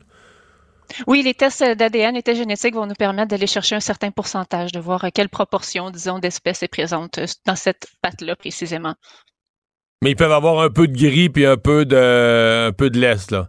Chacun. Oui, on parle d'une certaine mixité quand même, oui, oui, de croisement interespèces ainsi qu'avec le coyote de l'Est, ce qui est d'ailleurs euh, une raison qui est invoquée aussi, euh, la, mixité avec les coyotes de l'Est.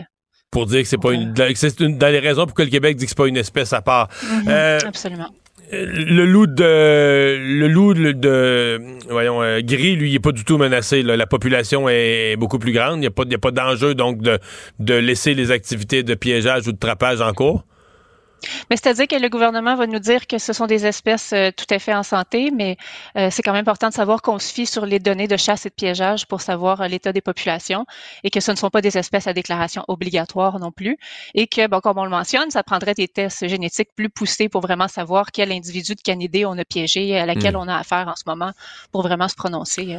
Donc si, on, donc, si on revient à notre dossier un peu plus politique, c'est que le ministère fédéral de l'Environnement, lui, euh, il, a, il a votre appui. Là. Vous êtes d'accord avec ça? Voudrait vraiment faire reconnaître euh, cette espèce, le loup de l'Est, comme une espèce menacée avec toutes les politiques gouvernementales de protection qui viennent avec? Oui, mais le gouvernement fédéral reconnaît déjà qu'il s'agit d'une espèce préoccupante et maintenant veut lui faire, passer un statut supérieur qui est espèce menacée. Ce qui est la recommandation du, euh, du, du, euh, comité euh, du COSEPAC, du comité sur le statut des espèces en péril du Canada. Hmm. Qu'est-ce que. Il me semble que ça fait une coupe de dossiers comme ça, où le fédéral est plus agressif à faire reconnaître des espèces. Est-ce qu'on doit comprendre que le fédéral bon, euh, moins préoccupé par la, donnée économique et plus loin des communautés, plus loin des populations, ou bien vous allez me dire, il est plus conscient des enjeux de biodiversité? Mais je dirais qu'il y a clairement un écart, évidemment, entre le provincial et le fédéral euh, pour les enjeux de biodiversité, reliés au loup. Euh, puis les enjeux économiques ne semblent pas avoir été vus comme un obstacle, en tout cas du côté de l'Ontario ou du gouvernement fédéral, pour aller de l'avant et protéger une espèce qui est. Parce qu'en Ontario, ils en ont où? Ils en ont où des, des loups de laisse, eux? On se situe plus au niveau du milieu de l'Ontario, disons autour euh, du parc national Algonquin, entre autres. C'est vraiment le parc national où euh, il y a les populations de loups de l'Est euh, les plus. Puis là-bas, c'est là-bas, il est protégé comme une espèce en danger. Là. Protégé comme une espèce préoccupante, interdiction de le chasser, de le piéger à l'intérieur même de ce parc-là, ainsi qu'en périphérie. Il y a un certain périmètre autour des parcs aussi euh, où on peut pas euh, le piéger ni le chasser. Ça se fait bien et ça n'a pas d'impact non plus euh, négatif sur l'économie du tout. Au contraire, même on va attirer encore plus de visiteurs et de visiteuses hmm. à l'intérieur du parc national pour, pour le loup, justement, pour la chance d'observer et d'entendre cette espèce emblématique-là. Bien, à voir, à surveiller. Euh, c'est une euh, question à la fois scientifique euh, et, environnementale qui, j'ai l'impression, va continuer à faire jaser les gouvernements. À ma connaissance, Québec et Ottawa se sont déjà confrontés pas mal sur les questions de caribou. Maintenant, ça se transporte chez les chez les loups. merci beaucoup d'avoir été... merci beaucoup d'avoir été avec nous. Merci à vous, monsieur. Au revoir, Véronique Armstrong. Bonne soirée. Au revoir. Il ne mord pas à l'hameçon des fausses nouvelles. Mario Dumont a de vraies bonnes sources. Un adolescent de 17 ans poignardé. Une autre femme assassinée. Il est visé par des allégations d'inconduite sexuelle. Les formations politiques s'arrachent le vote des familles. Comment faire fructifier votre argent sans risque? Savoir et comprendre les plus récentes nouvelles qui nous touchent. Tout savoir en 24 minutes. Avec Alexandre Morin-Villouellette et Mario Dumont. En manchette dans cet épisode, Québec présente une nouvelle offre salariale aux syndicats qui réagissent immédiatement. Le père de la fillette de Granby pourra sortir de prison après avoir intercédé deux fois auprès de la Commission des libérations conditionnelles du Canada. Le député solidaire Alexandre Leduc insulte Simon Jeanin Barrette au Salon Bleu, puis s'excuse et une fusillade a lieu dans une université de Las Vegas.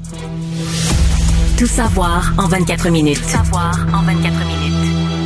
Bienvenue à tout savoir en 24 minutes. Bonjour Mario. Bonjour. Ça vient tout juste de tomber là, alors que Québec continue de présenter des offres salariales aux syndicats. L'offre est bonifiée à 12,7% alors que la première offre salariale aux employés du secteur public était de 10,3. C'est annoncé aux alentours de 15 heures cet après-midi. Et donc l'offre globale, là, elle, avec les bonus et tout, passe donc à 16,7% en tout et partout pour les salariés de l'État en 2023 et 2028.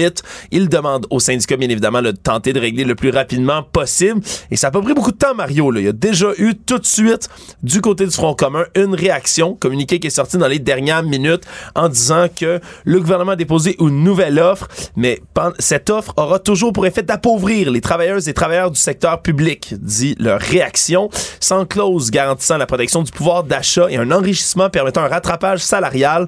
Il ne sera pas possible d'en arriver à une entente. La grève du 8 au 14 décembre sera donc maintenu. Donc euh, voilà une offre qui est un peu un coup d'épée dans l'eau. Mario, ça a été aussitôt sorti, aussitôt balayé du revers de la main. Ouais, c'est... Euh, je sais que les, gens ont l'air à penser, je peux plus... La population a l'air à penser qu'il faut donner aux syndicats tout ce qu'ils demandent. J'ai jamais vu ça dans l'histoire, d'ailleurs, une négociation où le public ne veut pas de négociation. Le public veut qu'on donne aux syndicats tout ce qu'ils demandent et que le gouvernement retire toutes ses demandes pour d'amélioration des services à la population. Mais moi, je continue à penser que le gouvernement rajoute des milliards sur la table et qu'il y a un moment où ça devrait donner lieu à des négociations. Bon, il y a quand même quelque chose euh, dans ça. Il y, a une petite phrase importante. C'est la clause d'indexation. Ouais. Est-ce que c'est là-dessus que ça se joue? Est-ce que, parce qu'on a vu ça dans le passé. On a déjà vu que la, dernière, dernière, dernière étape finale de la négociation, c'est l'ajout d'une clause pour l'année 2 et l'année 3, par exemple, de la Convention, de dire, regarde, on vous offre, mettons, 2% mais avec une clause, si jamais l'inflation nous, nous joue des tours là, en 2025, ou il y a des années où c'est un peu plus loin à prévoir dans le temps, oui. si jamais l'inflation nous joue des tours, on ajustera. On est prêt à mettre une petite soupape, un petit mécanisme automatique qui va s'enclencher pour aller protéger le pouvoir d'achat des travailleurs. Peut-être que c'est ça, peut-être que je vois ça pire, peut-être qu'il ne manque que cette petite clause. Mais tu sais, quand tu vois le gouvernement aujourd'hui qui bonifie quand même considérablement son offre, puis qu'on dit non, pas intéressé, on maintient notre grève, ça vient. Euh, ça, puis, ce qui est épouvantable, c'est le public qui va dire au syndicat non, non, le syndicat n'a pas à faire de contrat, n'a pas à négocier, n'a pas baisser. Le public est du bord des syndicats, que le gouvernement signe ce que les syndicats demandent. Je veux dire, ça remet en question tout le processus de négociation. Une fois que tu as un appui du public complet comme ça, sincèrement, je ne sais pas ce que le gouvernement peut faire, à part que de laisser durer la grève et dire bon, ben moi, le gouvernement, lui, il peut pas céder. La population dit ça aujourd'hui, mais en avril prochain, si les impôts augmentent, la même population va dire C'est carré, les impôts.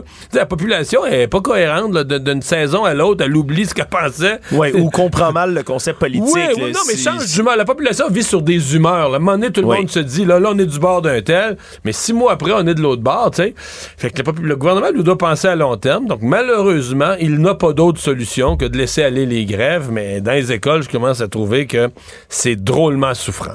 Oui, et c'était pas la seule euh, des offres qui avait été déposée. Il y en avait déjà une qui a été présentée plus tôt dans la journée. On attendait le retour des syndicats. Semblait-il que ça progressait aussi avec les négociations avec la FIC.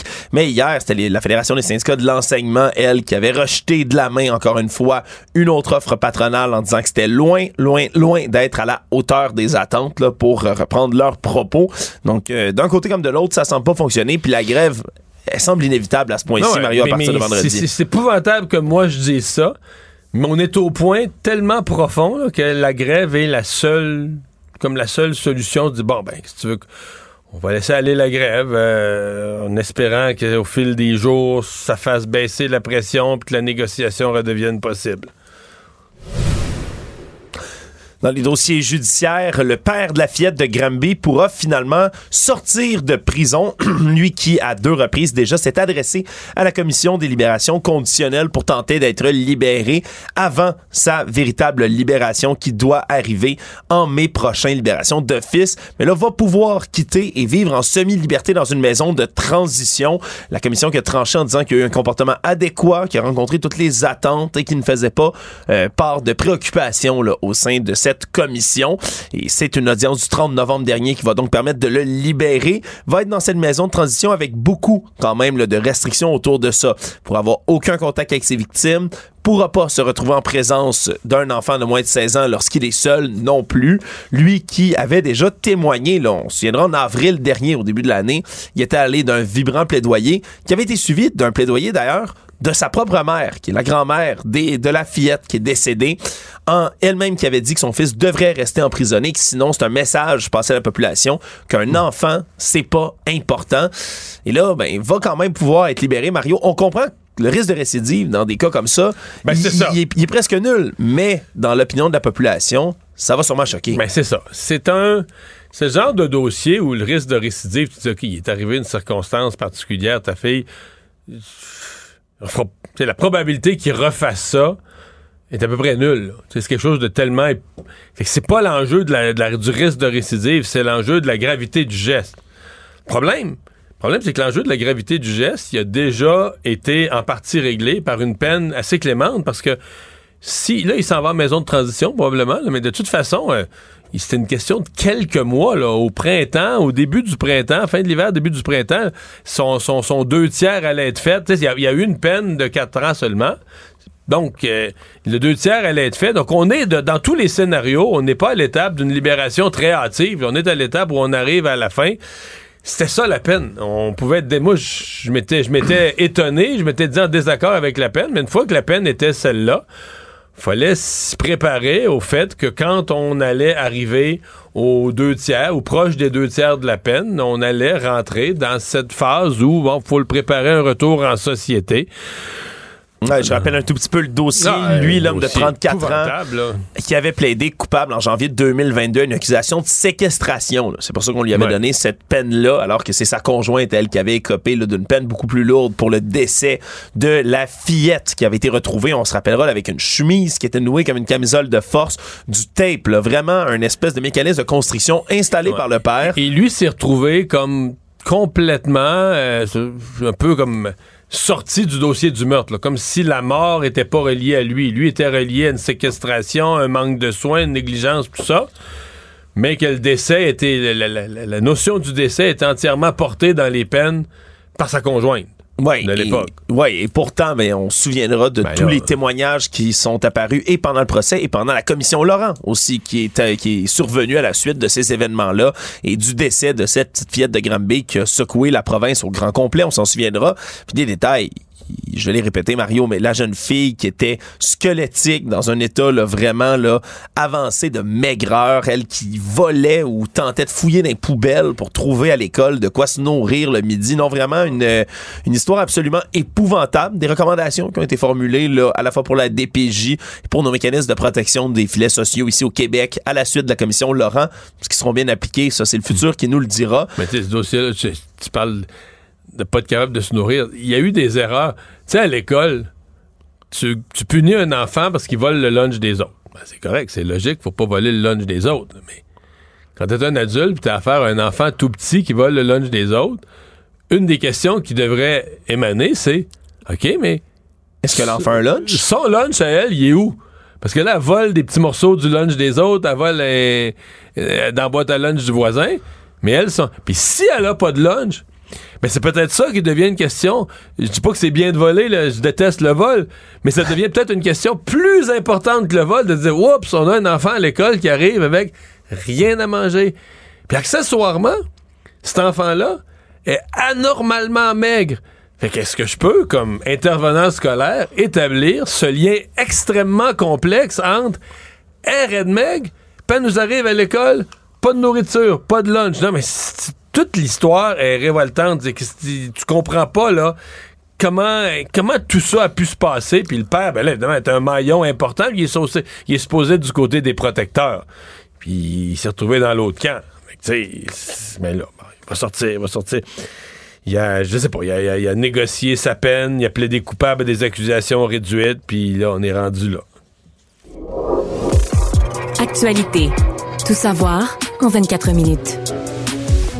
Les divers politiciens du Québec ont pris acte du sondage léger qui est sorti en partie hier et la suite aujourd'hui concernant les intentions de vote au Québec, là, alors que pour la première fois depuis dix ans, mais la formation du Parti québécois est en tête sur les intentions de vote, mais dépasse largement la coalition Avenir Québec. On est rendu à 31% des intentions de vote contre 25% pour la CAQ. La montée du PQ qui se poursuit, Mario, comme, comme tu l'avais prédit ici et Ouais. comme certains ana- plusieurs analystes l'avaient vu également. Là, je prédis que ça va se continuer.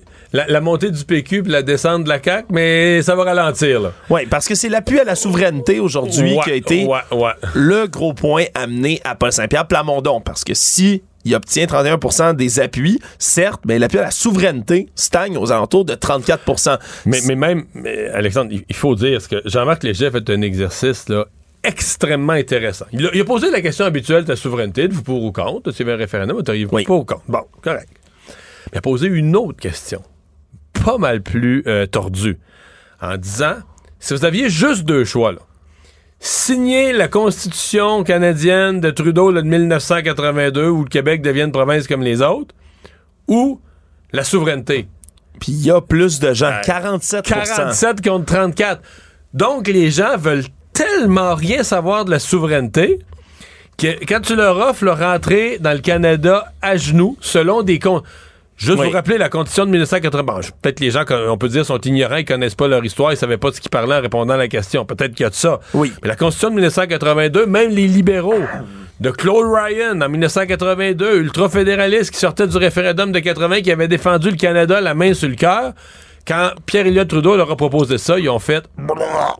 Non, non, ils l'ont régurgité, puis ils ont voté non. Et c'est sont- toujours pas signé, Mario. c'est Ça, toujours c'est pas quelque chose signé que parce qu'à ouais. l'Assemblée nationale, unanimement, ils se sont levés puis ont voté non. Puis depuis ce temps-là, à l'Assemblée nationale, tous les partis ont toujours dit non. Non. Peut-être le parti Equality, le parti des anglophones, je me souviens pas ce que les autres l'auraient signé dans les années 80, mais sinon, tout le monde a toujours dit non. Et là, tu dis, OK, les gens veulent tellement pas la souveraineté qu'à 47 ils disent, garde, on va rentrer à quatre pattes dans le Canada, là, euh, pas de mais, problème. mais là-dessus, je pense que ton commentaire est important. Est-ce qu'il y a une partie d'ignorance historique, d'ignorance politique aussi autour de ça? Là? Tu sais, de signer la Constitution. Mais ce serait, ce serait une bonne question, je suis certain. J'imagine poser la question à Gilles Pau, mais Gilles, est-ce que le Québec est ignorant? Ah, et je pense qu'il se fera un plaisir de nous répondre pendant 20 minutes de temps, Mario.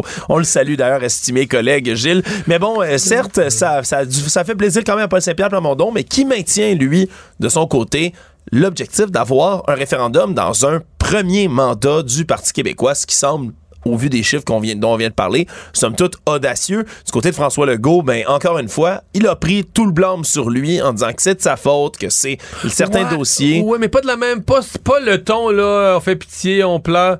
Et c'était ça, il a changé de ton complètement aujourd'hui. Il a pris le blanc, il dit oh oui, je prends la responsabilité, mais là aujourd'hui, je travaille avec une négociation du secteur public. Il a pas C'était joué- différent, là. Ah oui, il a pas joué la carte, ça me fait de la peine, l'appui des Québécois, l'amour des J'ai Québécois. fâché les Québécois, Ouais. ouais, comme il l'avait dit dans les derniers sondages qui étaient sortis. Était, a quand même nommé le troisième lien, augmentation de salaire des députés, les Kings de Los Angeles. là. C'est les trois grands facteurs que lui a identifiés qui sont pas vraiment les mêmes non plus qui ont été identifiés dans les sondages, là, euh, dans le sondage léger. Dans le sondage léger, dans les causes, pourquoi vous êtes déçus du gouvernement, ces affaires-là apparaissent. Mais il y a quand même un rappel très important, c'est que ce qui arrive en premier, puis qu'on oublie parfois dans tous les dossiers d'actualité, c'est que pour monsieur, madame, tout le monde, la grosse affaire la plus fondamentale, la santé et l'éducation. Les systèmes, les grands systèmes fonctionnent pas. Et ça, c'est plus haut, bien plus haut que la hausse de salaire des députés puis tous les autres problèmes. Là. Et des fois, on peut être tendance à, on peut être, avoir tendance à l'oublier à cause de, bon, il y a tellement d'autres affaires qui arrivent dans l'actualité, mais le, le fondamental, la base de ce qui frustre les gens, l'école, les hôpitaux. Toujours sur la colline parlementaire, on a eu droit à un événement plutôt rare là, dans le Salon Bleu, des véritables insultes qui ont été lancées d'un leader parlementaire à un autre, celui de Québec solidaire, Alexandre Leduc, qui a lancé des propos assez injurieux, merci, au leader parlementaire de la coalition Avenir Québec et du gouvernement, Simon Jolin Barrette. Et je peux, on peut le faire entendre, Mario, un tout petit peu du rififi qui a eu lieu le- Ouais. dans le Salon Bleu, à ce moment-là où on a entendu des commentaires hors micro. Me faire injurier par Québec solidaire, puis je vais vous le dire, Madame la Présidente, de me faire dire « fuck you, Simon ». Tout le monde a compris ici ce que le député de Maisonneuve a dit. C'est complètement inacceptable. Complètement inacceptable parce que oui, ça a été capté en dehors des micros. là. Dans, dans le salon bleu, il y a des micros à tous les lutrins. Puis parfois, ben, tu étais bien placé pour le savoir, Mario, ben, ça parle, puis ça dit des choses hors micro, mais qui s'entendent quand même dans cette ouais. grande salle écho, qui est le salon bleu. Et on a bel et bien entendu Alexandre Leduc dire deux fois de suite je vais répéter ses propos, je m'en excuse. Fuck you, Simon. Fuck you, Simon. Évidemment, dirigé à Simon Jolin Barrette. Et là, ben, ça a déclenché tout un rififi. Alexandre Leduc, lui, qui a quitté la salle, mais qui, par la suite, s'est excusé une première fois sur X, là, anciennement Twitter. Ensuite, aurait appelé Simon Jolin Barrette pour lui présenter ses excuses, qui a été confirmé par le leader du gouvernement par la suite, qui a dit que c'est, il est pas rancunier, qu'on passe à un autre dossier, qu'on passe à un autre appel. Si- il- de, la, de la brasse camarade, il y en a souvent dans le salon bleu, mais là, des, des insultes comme ça, direct, c'est quand même un peu plus rare, Mario, là. Bah. Oui, euh, non, Ben, non, là, je me trompe? Je suis désolé. je suis peut-être. Moi, ça. ça tu sais, je veux dire, c'est c'est totalement inacceptable, c'est sûr. Il fallait qu'il s'excuse. Il n'y a pas question de dire que c'est acceptable. Est-ce que c'est grave, là, tu sais? Fin de session parlementaire, tout le monde est énervé, tout le monde a un air à fleur de peau, euh, tu sais, ça arrive pas comme ils veulent, ils viennent frustrés, bon, euh, il dit des gros mots, euh, vilains mots, euh, mots retirés, puis... Ouais, puis en plus, là, ça concernait, on comprendra, là, l'échauffourée de mardi qui impliquait la députée de Sherbrooke, Christine Labrie, sur ajouter des mots, exploiter les femmes dans la liste des propos non parlementaires. Christine Labrie, c'est la conjointe aussi d'Alexandre Leduc. Fait que là, t'as Ouais, cette ouais, dimension-là mais- qui rentre en ligne de compte. Les tensions étaient élevées, faut Ben le dire. ouais, mais- c'est ça. Mais les fins de j'ai tout vu les fins de session parlementaire, des insultes, tout le monde dort pas assez. Fait que, tu sais, c'est pas vraiment. Puis en plus, bon, le gouvernement, tu sais, les négociations du secteur public, c'est que là, t'es après une période des questions où ça a déjà brassé pas mal. Bon, pourquoi Alexandre Leduc s'est échappé? C'était un gars, tout cas, moi, j'ai toujours eu l'impression que c'était plutôt un gentleman. Il s'est échappé sur celle-là. Mais je vais bien dormir la nuit prochaine. C'est pas, c'est pas ce qui arrive de grave dans un parlement. Tout savoir en 24 minutes. Si on se déplace euh, du côté euh, de, euh, de- de- des Antilles, ma foi, euh, le procès pour les décès, là, les meurtres plutôt de Daniel Langlois, euh, qui ont été, voyons, pardonnez-moi, qui ont été assassinés, l'Américain Jonathan Lenner et son complice Robert Thomas Snyder Jr., qui ont été emprisonnés officiellement aujourd'hui. Tout ça dans le meurtre de Daniel Langlois et de sa conjointe. Ils ont pas l'île de, la Dominique, là où ça se passe, ils ont pas de notion. Un meurtre, c'est tellement grave pour eux qu'il n'y a pas de notion de même plaider coupable ou non coupable. Tu es accusé de meurtre.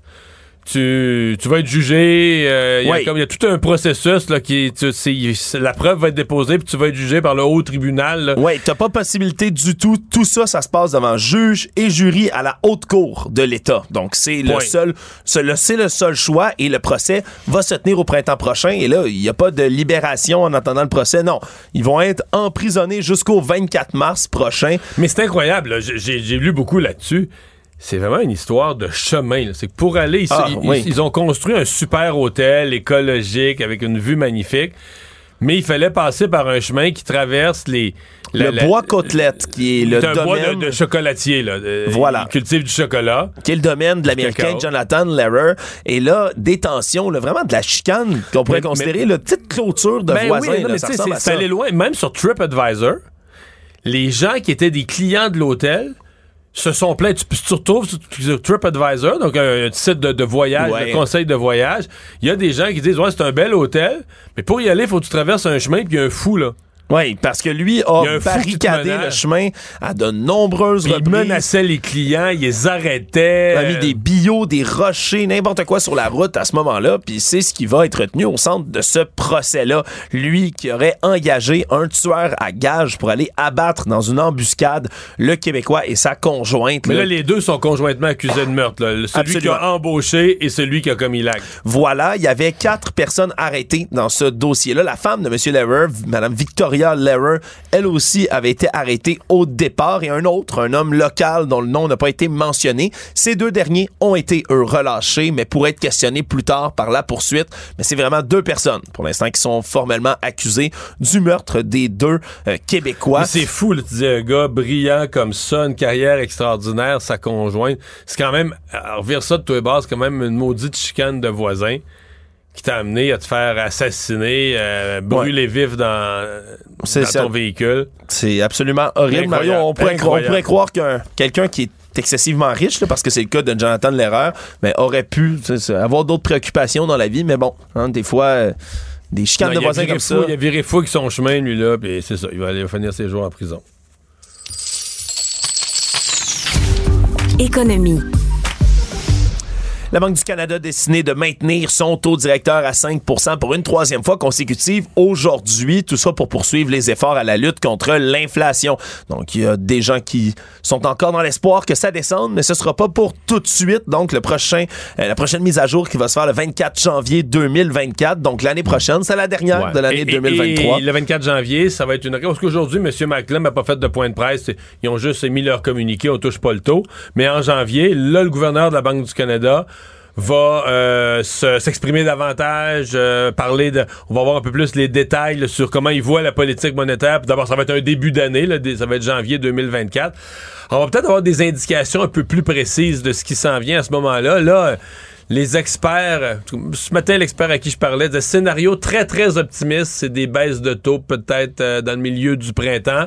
Scénario réaliste, juin, juillet, début de l'été, baisse, le début des baisses de taux. Ça va baisser lentement à coup d'un quart de point. Oui, ça Là, sera pas, euh, on baisse de 2 puis bye bye. Par contre, les experts s'entendent. On est à 5. Quand ça va partir, là, 4 et 3 quarts, 4 et demi, 4 et quart, 4, tu risques d'avoir, là, toutes les 6 semaines, là, tu sais, ça, ça risque de baisser un peu en séquence, là. Tu sais, mettons, Oui. on veut le baisser de 1, là, mais on va le baisser peut-être 4 fois de suite ou 4 fois en 6 mois. Mais ça risque, d'être une séquence puis qui va baisser, mettons, sur, peut-être sur 6 mois, il pourrait baisser de 1 là, le taux, le taux directeur. Voilà, parce que pour euh, les seules informations qu'on a eues aujourd'hui, ben il y a une diminution des pressions, oui, il y a une chute des prix de l'essence encore qui font baisser l'inflation, mais c'est encore et toujours le même problème qui revient, l'augmentation des frais de logement qui continue de s'accroître, la croissance des loyers qui est encore plus rapide que prévu. Donc c'est toujours ça qui vient balancer un Et, tout et petit la peu. banque craint que là, c'est la croissance des salaires qui devient le nouveau pression infla- la, nouveau- la nouvelle pression inflationniste parce que les gens renégocient leurs salaires pour compenser l'inflation de l'année passée. Mais là, ils se négocient les plus gros salaires et ça, c'est un facteur. C'est logique, là, mais Oui, c'est un, oui, c'est un mais- facteur d'inflation. Donc en voulant compenser pour l'inflation, De l'année passée, ben, ça crée de ben l'inflation. oui, parce que tu, tu génères plus d'argent dans le système. C'est ça la notion même d'inflation. Le monde. Nouvelle qui est tombée cet après-midi, un tireur qui a ouvert le feu sur un campus à Las Vegas, à l'université euh, de la ville du même nom, aurait touché plusieurs personnes puis a été retrouvé mort selon la police locale et l'université. L'université qui a été appelée à se confiner plus tôt aujourd'hui. Très peu de détails qui ont filtré là, depuis ce temps-là. On ignore, là, ben, du moins j'ignore pour l'instant, le nombre de décès là, complets dans cette histoire-là, mais c'est une énième fusillade, bien évidemment, aux États-Unis. Pas plus tard qu'hier, on parlait de ces fameuses tueries de masse aux États-Unis qui ont atteint un nouveau record cette année, alors que l'année 2023 n'est même pas terminée, en espérant bien sûr que celle-ci là, ne va pas figurer dans ce triste palmarès-là. Plus d'informations qui devraient venir. Ben, là, je plus fais une mise à jour. On est encore à utiliser l'expression multiple victims. Ce que je comprends, c'est que là, ils ont tous, toutes les victimes ont été transportées à l'hôpital. Alors, dans certains cas, on va constater probablement, malheureusement, des décès. Dans d'autres cas, des personnes qui peuvent être soignées. Donc, on met, on met pas de chiffres là, sur euh, tout ça. On parle de multiple, de multiples victimes. Oui, donc ce sera un autre dossier à suivre, mais triste, euh, triste nouvelle encore une fois là, qui oui, et surtout nous au Québec, euh, un 6, euh, 6 décembre, une fusillade dans une université. Oui, parce que c'est le nous 34e anniversaire là, de, de la tuerie de la Polytechnique, malheureusement, qui tombe également aujourd'hui. Résumer l'actualité en 24 minutes, c'est mission accomplie. Tout savoir en 24 minutes. Un nouvel épisode chaque jour en semaine. Partagez et réécoutez sur toutes les plateformes audio. Disponible aussi en audiovisuel sur l'application Cube et le site cube.ca. Une production Cube Radio. Mario Dumont. Plus pratique que n'importe quel moteur de recherche. Une source d'information plus fiable que les internets. Pour savoir et comprendre, Mario Dumont.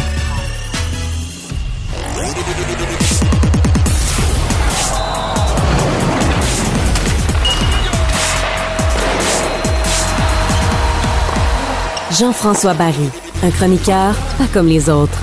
Salut Jean-François. Hey, salut Mario. Ça aurait été étonnant que les Alouettes changent de corps arrière, là. Non, non, ça c'est clair. Ça a été le, le joueur par excellence du dernier match, le leader. On se souviendra de son, discours. de son, de son discours euh, d'avant-match. N'empêche que c'est un beau vote de confiance parce que Mario, ils viennent pas de lui signer un contrat. Ils l'ont prolongé d'une saison, donc il était déjà sous contrat pour l'année prochaine. Mais ils ont gentiment donné une extension de contrat jusqu'en 2025. Donc, c'était une façon de le récompenser, de lui montrer qu'on tenait à lui. Fait que, tu sais, il n'était pas obligé de faire ça. Le, Cody Fajardo était, j'ai toujours de la misère avec son nom de famille, Fajardo, était, euh, était sous contrat avec les Alouettes pour l'an prochain. Donc, c'est vraiment un vote de confiance. Et je pense aussi, ça doit être une façon de, euh, de cimenter l'équipe parce qu'il y a plusieurs négociations de contrats à venir, entre autres William Stenbach, notre porteur de ballon, qu'est-ce qui va arriver avec lui? Fait que je trouve que c'est un signal fort envoyé aux autres joueurs. Les autres joueurs qui pourraient être tentés de dire ah, tout d'un coup que j'ai un petit peu plus d'argent à Winnipeg ou un petit peu plus d'argent à Calgary. Là, tu sais que le pilier est là pour les deux prochaines saisons. Donc, c'est tentant pour les autres joueurs, même les joueurs autonomes des autres équipes, de venir jouer ici euh, à Montréal. Donc, c'est un beau vote de confiance. Et j'entendais tantôt Danny Machocha qui, euh, euh, qui racontait que dans les discussions, avec son corps arrière. Il a même dit, gars, moi, je suis prêt à accepter un peu moins d'argent, mais pour toujours avoir une équipe compétitive sur le terrain. Donc, c'est tout à son honneur. 31 ans, euh, joueur par excellence de la Coupe Grey et euh, premier dans la ligue dans le pourcentage de passes complétées, euh, mine de rien. Donc, une, belle, belle signature pour les Alouettes de Montréal et pour les partisans aussi, parce que on a, on a senti l'engagement des partisans. On, on, l'a dit qu'on avait vendu énormément de billets de saison, de produits dérivés. Je trouve que de dire, regarde, lui va être notre homme pour les deux prochaines saisons, ça fait longtemps qu'on n'a pas vu ça à Montréal, un peu de stabilité. Hmm. C'est pas pas des contrats à la Carey Price dans la CFL, hein?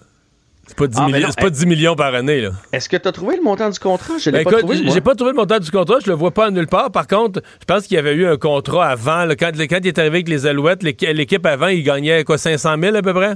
Ouais, puis ça, c'est parce que c'est un joueur tout étoile. Oui, oui, oui. Parce qu'il y, y, en a qui gagnent 60 000 dans, dans la Ligue canadienne. Là. C'est vraiment pas. Fait que non, c'est pas un contrat à la, à la Carey Price. Reste que pour lui, 500 000, c'est quand même mieux qu'une taloche en arrière de la tête. Puis euh, surtout s'il est bien, il est heureux, il a trouvé sa niche. C'est un gars quand même qui s'est promené. Euh, alors, euh, regarde. Tout le monde est heureux dans cette histoire-là. Ici, il fait 500, tant mieux. S'il fait 750, on est encore plus content euh, pour lui. Et depuis que, parlant de contrat, depuis que Montembeau en a un, est-ce qu'il vient de s'acquérir une espèce de statut de véritable premier gardien avec ce que ça veut dire? Bien, je pense que oui. Euh, avec son contrat, je pense que oui aussi avec ses performances. Parce que Samuel Montembeau, si on regarde les trois derniers matchs, euh, le match de Samuel, le match de Jake Allen et euh, la partie de, de Primo, c'est le seul des trois qui a livré la marchandise haut la main. Donc, non seulement, oui, il y a le contrat, il y a l'espèce de, statut que l'équipe lui donne, mais il l'a prouvé par euh, ses performances. Donc, dans le fond, la nouvelle, c'est que pour la première fois de la saison, Mario, quand même, première fois de la saison, Samuel Montembeau va avoir deux départs en deux matchs. C'est arrivé une autre fois où il a été d'office pour deux parties de suite, mais c'est parce qu'il était revenu, euh, venu en relève à Jake Allen. Euh, donc, il n'avait pas mérité les deux départs. On lui, lui avait pas donné d'emblée. Et c'est c'était une longue disette là, chez le Canadien, une longue séquence de gardiens qui rotationnaient. Je ne sais pas si tu as attrapé ce reportage-là l'autre jour. Euh, euh, je me souviens pas si c'était à TVA Sport ou à RDS qu'on avait donné cette statistique-là. Mais la dernière fois qu'on avait été aussi longtemps avec un gardien différent pour une séquence de 20 quelques parties, c'était en 86 avec Patrick Roy, Doug Sotart et Rick Wamsley. Ouais. Ça, hein? ça, ça nous ramène quand même assez loin, là, ces souvenirs-là. Donc, on lui donne un 2 en 2. Il l'a dit aujourd'hui parce que il n'a jamais demandé euh, de devenir le numéro 1. Il n'a jamais chialé sur son utilisation, mais il a, dit aujourd'hui qu'il était content d'avoir ce départ-là, qu'il était content de pouvoir euh, trouver du rythme. Mais on dirait que, tu sais, je sais que c'est toujours un peu une affaire euh, qui apparaît un peu ésotérique. Mais les joueurs ont l'air quand même à. Il y a un niveau de confiance en son gardien. sais, on disait que les joueurs étaient bons devant Carey Price certains soirs. J'ai l'impression que les joueurs sont plus confiants. En tout cas, l'air. l'air. les victoires sont là, là quand Montembeau est dans le filet. Ouais, je sais pas s'il était euh, là suffisamment, parce que c'est une fois par semaine de ce temps-là, pour que les joueurs se sentent confortables à ce point-là. Mais je trouve que la grosse différence, mettons qu'on compare les deux parties, là, celle de, de Jake Allen puis celle de Montembeau, les deux dernières. Le Canadien euh, a donné d'excellentes chances de marquer en première période à l'autre équipe. Mais Samuel les a arrêtés. Il, les aurait donné ces buts-là qu'on n'aurait pas chialé parce que c'était des erreurs en défensive, c'était des revirements. Tu comprends? On n'aurait rien dit mais il les a arrêtés. Puis ça a fait en sorte qu'on a pris les devants 1-0. Puis contre Détroit, puis contre Détroit on perdait 3-0 après la première période. C'est en plein ça. Puis je sais que, bon, Jake Allen, le Canadien n'est pas sorti contre Détroit, puis on n'a pas, on, on, a pas donné un petit coussin d'un 0 puis de 2-0. Reste qu'il les a pas fait, ces arrêts-là. Même chose avec Kaden Primo. Puis là, j'ai de la misère à les mettre dans la même équation parce que Kaden Primo est beaucoup plus jeune. Je, veux qu'on lui donne une chance. Mais quand c'était 1 à 0 dans son match, puis là, j'oublie que c'était contre. euh, mon Dieu, je me souviens pas contre qui euh, il a gardé les filets, mais c'était c'était 1 à 0. Euh, puis en début de, de- de troisième période, il a donné un but, un but avec 8 secondes à jouer, puis après ça, il arrêtait contre la plus rien de Floride. contre la Floride. Il arrêtait plus rien de la mitaine. Euh, mais je Mais ça, ça fait- faisait dur. Je, je l'ai vu, je l'ai revu après ça dans un bulletin de nouvelles. Quand tu vois les buts en série, là, qui passent tout à côté de la mitaine, ça fait quasiment, ça fait quasiment mal au ventre des. oh, tu te dis, hey boy. Puis là, t'imagines, tu- moi, si je regarde ça, le film, puis je le vois, là, d'après moi. Connor, Connor Bedard, puis Kuchera, les meilleurs joueurs de la ligue, là, ils le voient en tabarouette au film, comment tu marques un but contre Primo, là. Non, mais ça, c'est clair de un. Puis de deux, sur le banc du Canadien, tu, tu le vois, ton gardien, là. Ils sont capables d'analyser une game. Ils en ont vu des games de hockey quand tu es assis sur le banc puis t'es joueur, puis tu fais Ah, ah, elle vient encore de passer là. Mais mon point, c'est que s'il fait cet arrêt-là, mettons, en début de troisième, c'était pas de sa faute, le revirement. Mais il garde son équipe à 1 à 0. Ce que peut-être Montembeau aurait fait, puis là, les deux autres le font pas. De toute façon, c'est les Kings. Martin Saint-Louis en- qui s'en viennent en ville demain. Martin Saint-Louis en a parlé aujourd'hui. Là. Ils ont une fiche extraordinaire. Ils ont un système de jeu. Euh, c'est une des meilleures équipes de la Ligue présentement. Là. Ils Est-ce qu'on sait si... Ouais, mais est-ce qu'on sait s'il va falloir faire du repérage à Québec en tant que... euh, Je sais pas, moi. Ça a l'air que les gars sont allés sur Grande Allée. Jetez un coup d'œil, les Ashton, goûter Euh, sont à ça. Ouais. Ouais, ouais, ben c'est quand même un drôle de hasard hein, que ça se soit annoncé, que ça fasse controverse, puis que le Canadien s'adonne à jouer contre les Kings deux fois en l'espace de trois Ouais. semaines, en plein après. En plein dans cette période-là. J'imagine François Legault a regardé ça et a fait Ah, les Kings en ville pendant qu'on est en grève, on, en- on va encore en entendre parler. Chakai euh, qui va jouer, c'est son premier match avec le Rocket? Ouais, premier match avec les sénateurs de Belleville, contre les sénateurs de Belleville ce soir, donc avec le Rocket euh, de Laval. Moi, pour vrai, je vais regarder un œil. Je suis curieux, euh, je suis curieux de voir si les joueurs vont l'essayer. Je suis curieux de voir l'utilisation qu'on va en faire. Est-ce que, est-ce qu'on va lui donner euh, 24 minutes par partie comme un numéro 1?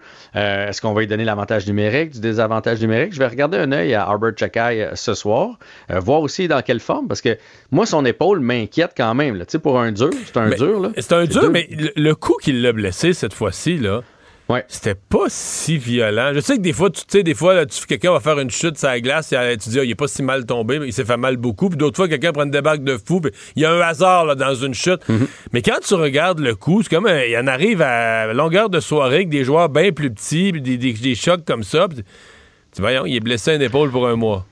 Ouais, ben, tu sais, le gars Kirby Doc, c'était quasiment rien quand il s'est Ouais, fait frapper, bien, puis sa saison est terminée. Fait que, tu sais, les ligaments, ces choses-là. Puis je pense que ce qui a été traite dans son cas, c'est qu'il pensait avoir l'ascendant sur Barbachev parce qu'il est plus gros, Chakai. Il pensait, on appelle ça le reverse hit, là. Il s'en vient pour te frapper, puis comme il arrive, tu, tu y voles son idée de te frapper. Je sais pas si tu me suis hockey, ouais. c'est ça. Tu au lieu de te- au lieu de te- t'en aller dans la bande puis d'absorber, tu fais juste comme il va s'élancer, tu y donnes. Mais il a, il a mal euh, chronométré son affaire, puis ça a fait en sorte que on dirait qu'il est arrivé avec trop d'espace dans. Quand moi mon fils là, ce qu'il me dit, moi j'ai pas joué euh, contact à son niveau. Quand t'es à côté dans la bande, ça fait pas si mal. Mais si tu as le malheur d'avoir un peu d'espace entre, toi et la bande, c'est là où c'est là où ça fait mal. Puis lui, visiblement, son épaule n'est pas atterrie de la bonne façon. Tout ça pour dire que j'espère qu'il va pas commencer à avoir des problèmes d'épaule récurrents parce qu'on on va se le dire, si tu veux te battre, puis tu veux jouer dur, tu veux jouer tough, tu veux être dans l'alignement pour protéger tes coéquipiers, ben on a besoin d'avoir un gars qui a des deux épaules en pleine santé. Fait que je vais regarder ça ce soir, puis le Rocket, en passant comme ça, c'est sept défaites en ligne. Fait que c'est pas nécessairement l'environnement propice pour aller performer. Là. Ouais. Et retrouver sa confiance. Non. Et c'est finalement, il y a Jacques Martin euh, qui a été euh, rappelé à jouer un rôle euh, avec les sénateurs euh, d'Ottawa, une équipe qu'il connaît. Ouais, il va être consultant pour DJ Smith, l'entraîneur. L'entraîneur qui a semblé avoir un vote de confiance. Mais moi, quand je vois des trucs comme ça arriver, je peux pas m'empêcher de me dire est-ce que il est juste là comme conseiller ou il est là comme ça si on se dit le jour où on décide de tirer la plug sur DJ Smith, on a quelqu'un en place qui peut tout de suite prendre, euh, prendre le relais. Là. Fait que, euh, est-ce que c'est euh, le baiser de Judas qu'on Tu- qu'on- qu'on appelle? Est-ce que On- c'est on, ça? on pourrait poser la question autrement. Est-ce que DJ Smith est vraiment content il se dit tabarouette, ça va m'aider pour performer avec mon équipe. Là, J'ai accès à une ressource de qualité, quelqu'un d'expérimenté avec qui je vais pouvoir travailler tous les jours? Ben ça, logiquement, oui, il devrait être heureux de pouvoir Ouais, l'appeler comme conseil. ouais. Mais en tout cas, moi, moi, si j'étais lui, je ferais ouf, oh, on dirait que les requins tournent autour de mon petit, euh, mon petit bateau. Fait que, Mais ça, va comment? euh, Je suis pas tellement. Ça va comment présentement, les sénateurs? euh, C'était difficile? Est-ce que ça replace? Ouais, ils, ont, ils ont gagné hier, mais euh, ils jouent pour 500, les sénateurs. Là, ça casse rien. Ils sont en bas du Canadien. Ils ont, ils ont moins de matchs de jouer, là, mais c'est pas, c'est pas la saison. Parce que euh, les attentes on- montent là-bas. Le- le- Les partisans sont de plus en plus à se dire on veut arriver dans l'élite de la Ligue. C'est la différence avec les Canadiens. Les Canadiens, on, est, on sait qu'on est encore en, reconstruction. Les sénateurs là, commencent à avoir une bonne équipe. On a hâte que, que- que ça performe. C'est sûr qu'ils ont beaucoup de blessés. Ça, ça les aide pas. Puis de l'autre côté, quand j'ai vu ça, Jacques Martin, je me suis dit, tu sais, on n'arrête pas de dire DJ Smith est de la vieille école, on aime ça quand ça brasse, etc., etc. On va chercher Jacques Martin qui est un spécialiste du jeu défensif. Là. Je suis pas sûr que Tim Studley a fait euh, aujourd'hui, il s'est dit Oh yes! Ouais, c'est vrai. hein. C'est pas Martin Saint-Louis, là. C'est pas un gars qui va te montrer comment te placer pour décocher des lancers. Là. Lui, Mar- euh, Jacques Martin, son style, c'était on ferme le jeu, on n'en donne pas, puis on verra ce qui va arriver par la suite. On donne Fait pas d'espace, on donne pas de chance. C'est ça. on À profite des petites ouvertures. Hey, merci, à demain. À demain. L'actualité comme vous ne l'avez jamais entendue. Et on pose les vraies questions. Mais ça, c'est une vraie révolution. Mais là-dedans, il y a du vrai. Ça, moi, ça va être quoi après? La vraie compétence.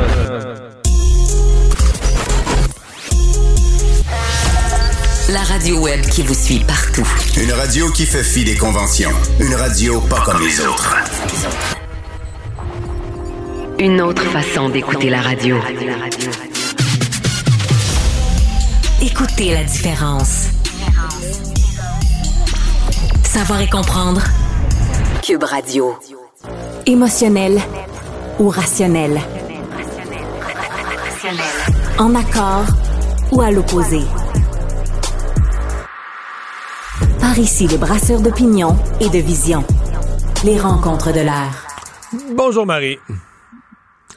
Alors, un autre sondage léger, qui est probablement le dernier qu'on a pour euh, conclure l'année euh, 2023 en termes de sondage, en tout cas chez, chez la Maison Léger, euh, et qui, euh, comme on pouvait s'y attendre, là, les courbes se continuent, donc la montée du Parti québécois se poursuit, se retrouve à 31 donc a passé le cap des 30% et passé au premier rang, loin derrière la CAQ, dont la descente les amène maintenant à 25 euh.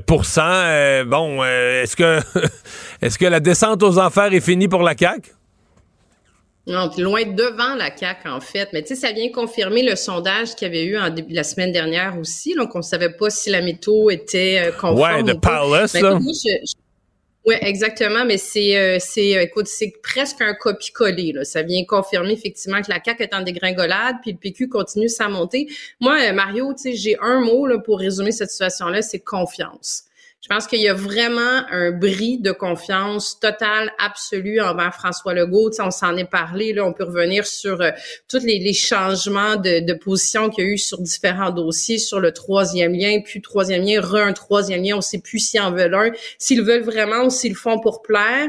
Euh, on comprend plus les assises des convictions non plus. Tu la CAQ dans le premier mandat, on savait qui ils étaient, pourquoi ils avaient été élus, ils ont fait ce qu'ils avaient dit qu'ils feraient aussi au niveau de l'identité, du nationalisme, la langue française. Ça plaisait pas à tout le monde, mais ils ont fait ce qu'ils avaient dit qu'ils feraient. Donc, il y avait un, sentiment de confiance, de crédibilité. Puis c'est ça qui s'est effrité, je pense, avec le temps. Puis Paul Saint-Pierre Plamondon, ben c'est complètement le contraire. Tu sais, il y a quelque chose de de- d'un peu antinomique dans le dans le sondage où le l'aiguille, le baromètre bouge pas pour l'adhésion au référendum. Tu sais, c'est pas le monde sont pas euh, les deux pieds sur l'accélérateur. C'est même très bas. C'est même très bas pour la souveraineté, ouais, c'est ça. Mais il y a un appui incommensurable pour Paul Saint-Pierre Plamondon qui, lui, continue de répéter qu'il fera pas comme ses prédécesseurs, puis il reportera pas au calendrier grec ou dans un deuxième, un troisième, un quatrième mandat euh, la souveraineté. Mais je pense que ce qui plaît, c'est que depuis son entrée en poste, depuis euh, depuis un an, là, depuis qu'il est élu, c'est qu'il fait ce qu'il a dit qu'il ferait, tu sais, puis il le fait contre vents et marées. Tu sais, il y a eu euh, que tu reprennes la question du serment de la reine, par exemple. euh, euh, tu sais, il y avait pas euh, le, le- tu sais, je veux dire, il y a plein d'analystes puis de chroniqueurs qui disaient que c'était un peu de, de- de couper les cheveux en quatre puis que ça servait à rien. Mais écoute, il a continué à le faire. Il y a des convictions, faut lui donner ça. Puis il va jusqu'au bout de ses convictions. Donc je pense que c'est ces deux éléments-là, c'est la- l'aspect confiance dans le fond que François Legault a perdu Puis là, ben, tu sais, tu sais, c'est des bases communicants, Ben oui. hein, c'est un peu les péquistes qui avaient, qui étaient allés vers la CAQ en disant, bon, on croit plus trop au référendum, puis on sait plus trop c'est quoi le parti euh, québécois, puis c'est quoi le véhicule, qui sont en train de tous revenir au bercail. Est-ce que ça Ouais. va se maintenir? C'est ça la grande question. Moi, je suis pas convaincue que Paul Saint-Pierre Plamondon va être capable de traduire ça dans des intentions de vote la journée d'une élection. Parce que la journée d'une élection, là, c'est là que tout le monde va se mettre à réagiter Ouais. l'épouvantail du référendum. mais Qu'est-ce même, qu'on à- veut vraiment ouais. ça? mais, mais même avant l'élection, il va se produire, pas tout de suite, mais mettons, d'ici six mois, un an, s'il reste longtemps premier d'un sondage, il va se produire un phénomène. C'est qu'on va lui demander, ben là, toi, tu réglerais comment les problèmes de société, là? Tu, les écoles, les hôpitaux, euh, n'importe quelle crise va arriver, toi, tu ferais quoi? Et là, tu te retrouves constamment à répondre à des, avec une équipe limitée, à répondre à des questions de plus en plus complexes, où là, tu risques de déplaire. Une partie de la population va dire, ben voyons, c'est le même qui réglerait ça. Tu, sais, tu, risques de décevoir des gens. Jusqu'à maintenant, il a su s'en tenir sur des sujets forts, des sujets cons- consensuels, être fidèle à ses convictions, à ses principes. Mais quand, euh, tu sais, on s'entend que euh, Marie des questions difficiles présentement. Euh, Paul Saint-Pierre Plamondon, il joue un peu les deux tableaux. Là. Il joue le gars qui est premier d'un sondage, mais quand il y a des questions complexes, il dit Ah ben moi, là, je suis juste un petit parti, il a pas à se prononcer sur tout. Quand il sait qu'il va se mettre du monde à dos, il en parle pas. Puis là, ben, les journalistes, on y court pas trop après. Mais tu sais, il est comme quand, quand il va devenir le king, le futur premier ministre, le numéro un en haut de la montagne, là, il va devoir répondre à toutes les questions sur tous les sujets, prendre des positions difficiles sur tout. Et ça, moi, je l'ai déjà vécu. Là. C'est ça, ça devient compliqué. Là. Ouais, puis tu sais, quand tu regardes justement dans le dit sondage, le premier élément d'insatisfaction, bon, envers le gouvernement Legault, mais entre toi et moi, ça aurait pu être n'importe quel gouvernement, puis c'est probablement la même donnée qui serait sortie, c'est l'insatisfaction envers l'incapacité de régler les enjeux dans le réseau de la santé puis Ouais. dans le réseau de l'éducation. C'est ça la première variable. Mais là, c'est sûr que si tu te retournes vers Paul Saint-Pierre Plamondon puis tu lui dis, toi, là, Tu comment tu vas t'assurer que dans les urgences du Québec, on descende en bas de 140% qu'on ait un 90 minutes d'attente comme l'avait promis, euh, comme l'avait promis François Legault dans sa dernière élection, qui vient de reporter pour une Hmm. deuxième, d'un deuxième mandat dans les encore là euh, plus tard. Puis tu sais. Honnêtement, le Parti québécois a pas un, un historique particulièrement florissant et, et- et Ce- enthousiasmant dans le dossier du réseau de la santé. Sur la santé, ce sont les pires. Ben, ouais, mais sur la santé, ce sont les pires. Là. Tu sais, on a chialé contre Gaétan Barrette, Philippe Couillard, mais à mon avis, les pires moments du réseau de la santé, les pires périodes de questions à l'Assemblée nationale où toutes les questions étaient sur les urgences qui débordent, c'était avec le PQ au pouvoir. Là. Ben, évidemment, Mais Saint-Pierre les urgences qui débordent. Puis, euh, tu sais, moi, je, je travaillais dans le réseau de la santé, là. Je peux te dire, j'avais les deux pieds à l'hôpital juif, là, quand euh, c'était euh, Côte Pauline Marois, François Legault, qui était là à l'époque au PQ, puis qui envoyait des huissiers. Moi, j'ai vu des huissiers, là, aller chercher des médecins à l'hôpital Ah pour oui, les amener aux urgences de façon obligatoire. ça. appelle des- le décès, ah non, ça c'était surréaliste le voir. Moi, je les ai vus de mes yeux vus là, rentrer parce qu'il y avait eu un décès de patient qui avait été transféré de Shawinigan à Trois-Rivières, si ma mémoire est bonne, puis qui était décédé parce qu'il n'y avait plus assez d'urgentologues. C'est la même époque où tu avais des patientes qui étaient envoyées aux États-Unis pour être traitées euh, pour des cancers. Écoute, c'est pas, c'est pas, c'était pas, c'est Non, l'époque non, où non, on a coupé des médecins de famille, on a mis des infirmières à la retraite, on a coupé des entrées. On, sais, on- ça a pris 20 ans s'en remettre, là, mais non, ça, ça, c'est sûr qu'ils vont se faire ramener ça constamment. Ouais. Mais Sauf que, Paul l'instant, sauf que Paul va pouvoir répondre quand tout ça est arrivé. Moi, j'avais 20 ans. J'étais à l'université. Non, mais c'est ça, c'est ça la beauté du, du temps Une qui passe. ça, Ouais. une Ouais. fois que tu dit ça, c'est quoi tes solutions? Ouais, Puis François ça. Legault, sa chance à l'heure actuelle, c'est qu'il demeure avec des oppositions qui sont pas des alternatives au gouvernement. Euh, puisqu'on sur le sondage, je veux t'entendre rapidement sur euh, ben, les, les gains de Québec solidaire et de Gabriel Nadeau-Dubois et l'absence de gains du Parti libéral. Parce que quand il y a un parti qui tombe à la vitesse sous la CAQ, on a l'impression que tous les autres, tu sais, il y a des pommes qui tombent de l'arbre, que tous les autres devraient en ramasser, mais là, pour les libéraux, c'est rien du tout. Là. Ben, pour Québec solidaire, écoute, tu sais, c'est 2% d'augmentation. C'est un peu dans la marge d'erreur d'un sondage. Donc, est-ce que c'est vraiment une tendance? Est-ce qu'il se passe vraiment quelque chose? Est-ce qu'ils vont retomber 2 de moins à la prochaine élection? Ça, ça peut être vraiment comme une erreur statistique ou euh, je dis juste le fait qu'il ait été un petit peu plus dans les médias au moment où le sondage a été congrès, fait parce là. que c'était autour du congrès. Donc, c'est peut-être juste parce qu'on entendait parler davantage parce que je pense pas qu'il y a eu un, un tu sais, des faits d'armes et un élan. En tout cas, je, je demeurais prudente sur cette analyse-là. Parti libéral du Québec, ben écoute, son encable, là, t'as vu euh, Marc Tanguay, le chef intérimaire, qui est euh, euh, le, le dernier dans les statistiques en termes de quand on demande qui vous voudriez voir comme premier ministre du Québec. Donc, euh, de toute évidence, il, il- il ne satisfait pas. Les députés du Parti libéral du Québec non plus. Il y a rien qui, il y a rien qui wow, là. Donc, c'est un parti Ouais. qui est pas, euh, qui demeure dans cap, qui va demeurer dans le cap juste, jusqu'à ce qu'il se trouve un vrai chef, euh, quelqu'un qui va donner un élan au parti. Mais là, ça n'a pas l'air d'être, euh, d'être dans cette direction-là. Un petit mot sur ce qui s'est passé à l'Assemblée nationale aujourd'hui. Fin de session parlementaire, les esprits se sont euh, chauffés. Il y a un petit FU, le, mot en F en anglais, qui a été lancé par le leader parlementaire de Québec solidaire, à Simon Jolin Barrette. Euh, s'est excusé après. Fatigue de fin de session ou comportement répréhensible grave? Oh, comportement répréhensible grave. euh, c'est sûr que c'est mélangé à de la fatigue de fin de session, mais ça, ça excuse pas. Tu, tu, tu, te rappelles là, les, les jeudis de, de chaque semaine sont généralement une, une journée qui est qui est assez explosive, mais les fins de session, là, la dernière semaine, là, je sais pas, il y a tellement de, de, il y a de la fatigue, mais il y a du petit conflit, il y a des accrochages, il y a des irritants qui se sont accumulés. Donc, c'est sûr que les esprits ont tendance à s'échauffer, mais il y a des choses, à mon avis, il y a des limites à pas dépasser, là. Euh, ce qu'a, ce qu'a dit euh, Alexandre le Duc, c'est absolument pas digne, mais vraiment pas digne d'un, député. En plus de ça, sa fonction, lui, il est leader parlementaire. Un leader, c'est censé être celui qui donne, tu sais, oui, tu peux être émotif, Ouais. tu peux faire des effets de touche, puis des rappels au règlement, mais c'est toi qui es censé quand même donner le ton à ton équipe en arrière, puis dire, wow, wow, wow, et on se calme. en matière parlementaire. l'exemple, tu sais. Ouais, et il s'est excusé. euh, disons que ça clos l'épisode pour aujourd'hui. Merci, Marie. À demain. Ben, Mario. Mario Dumont. Probablement capable de vous battre à n'importe quel jeu de société tout en débattant des enjeux de société. Cube Radio. On commente l'actualité, on explique la nouvelle, on décortique l'information. Cube Radio. Cube Radio. En direct à LCN. C'est notre rendez-vous quotidien, comprendre les négos avec nos analystes chevronnés, Emmanuel, Mario et Paul. Bonsoir à vous trois. Bonsoir. Bonsoir. Et ça va vite aujourd'hui.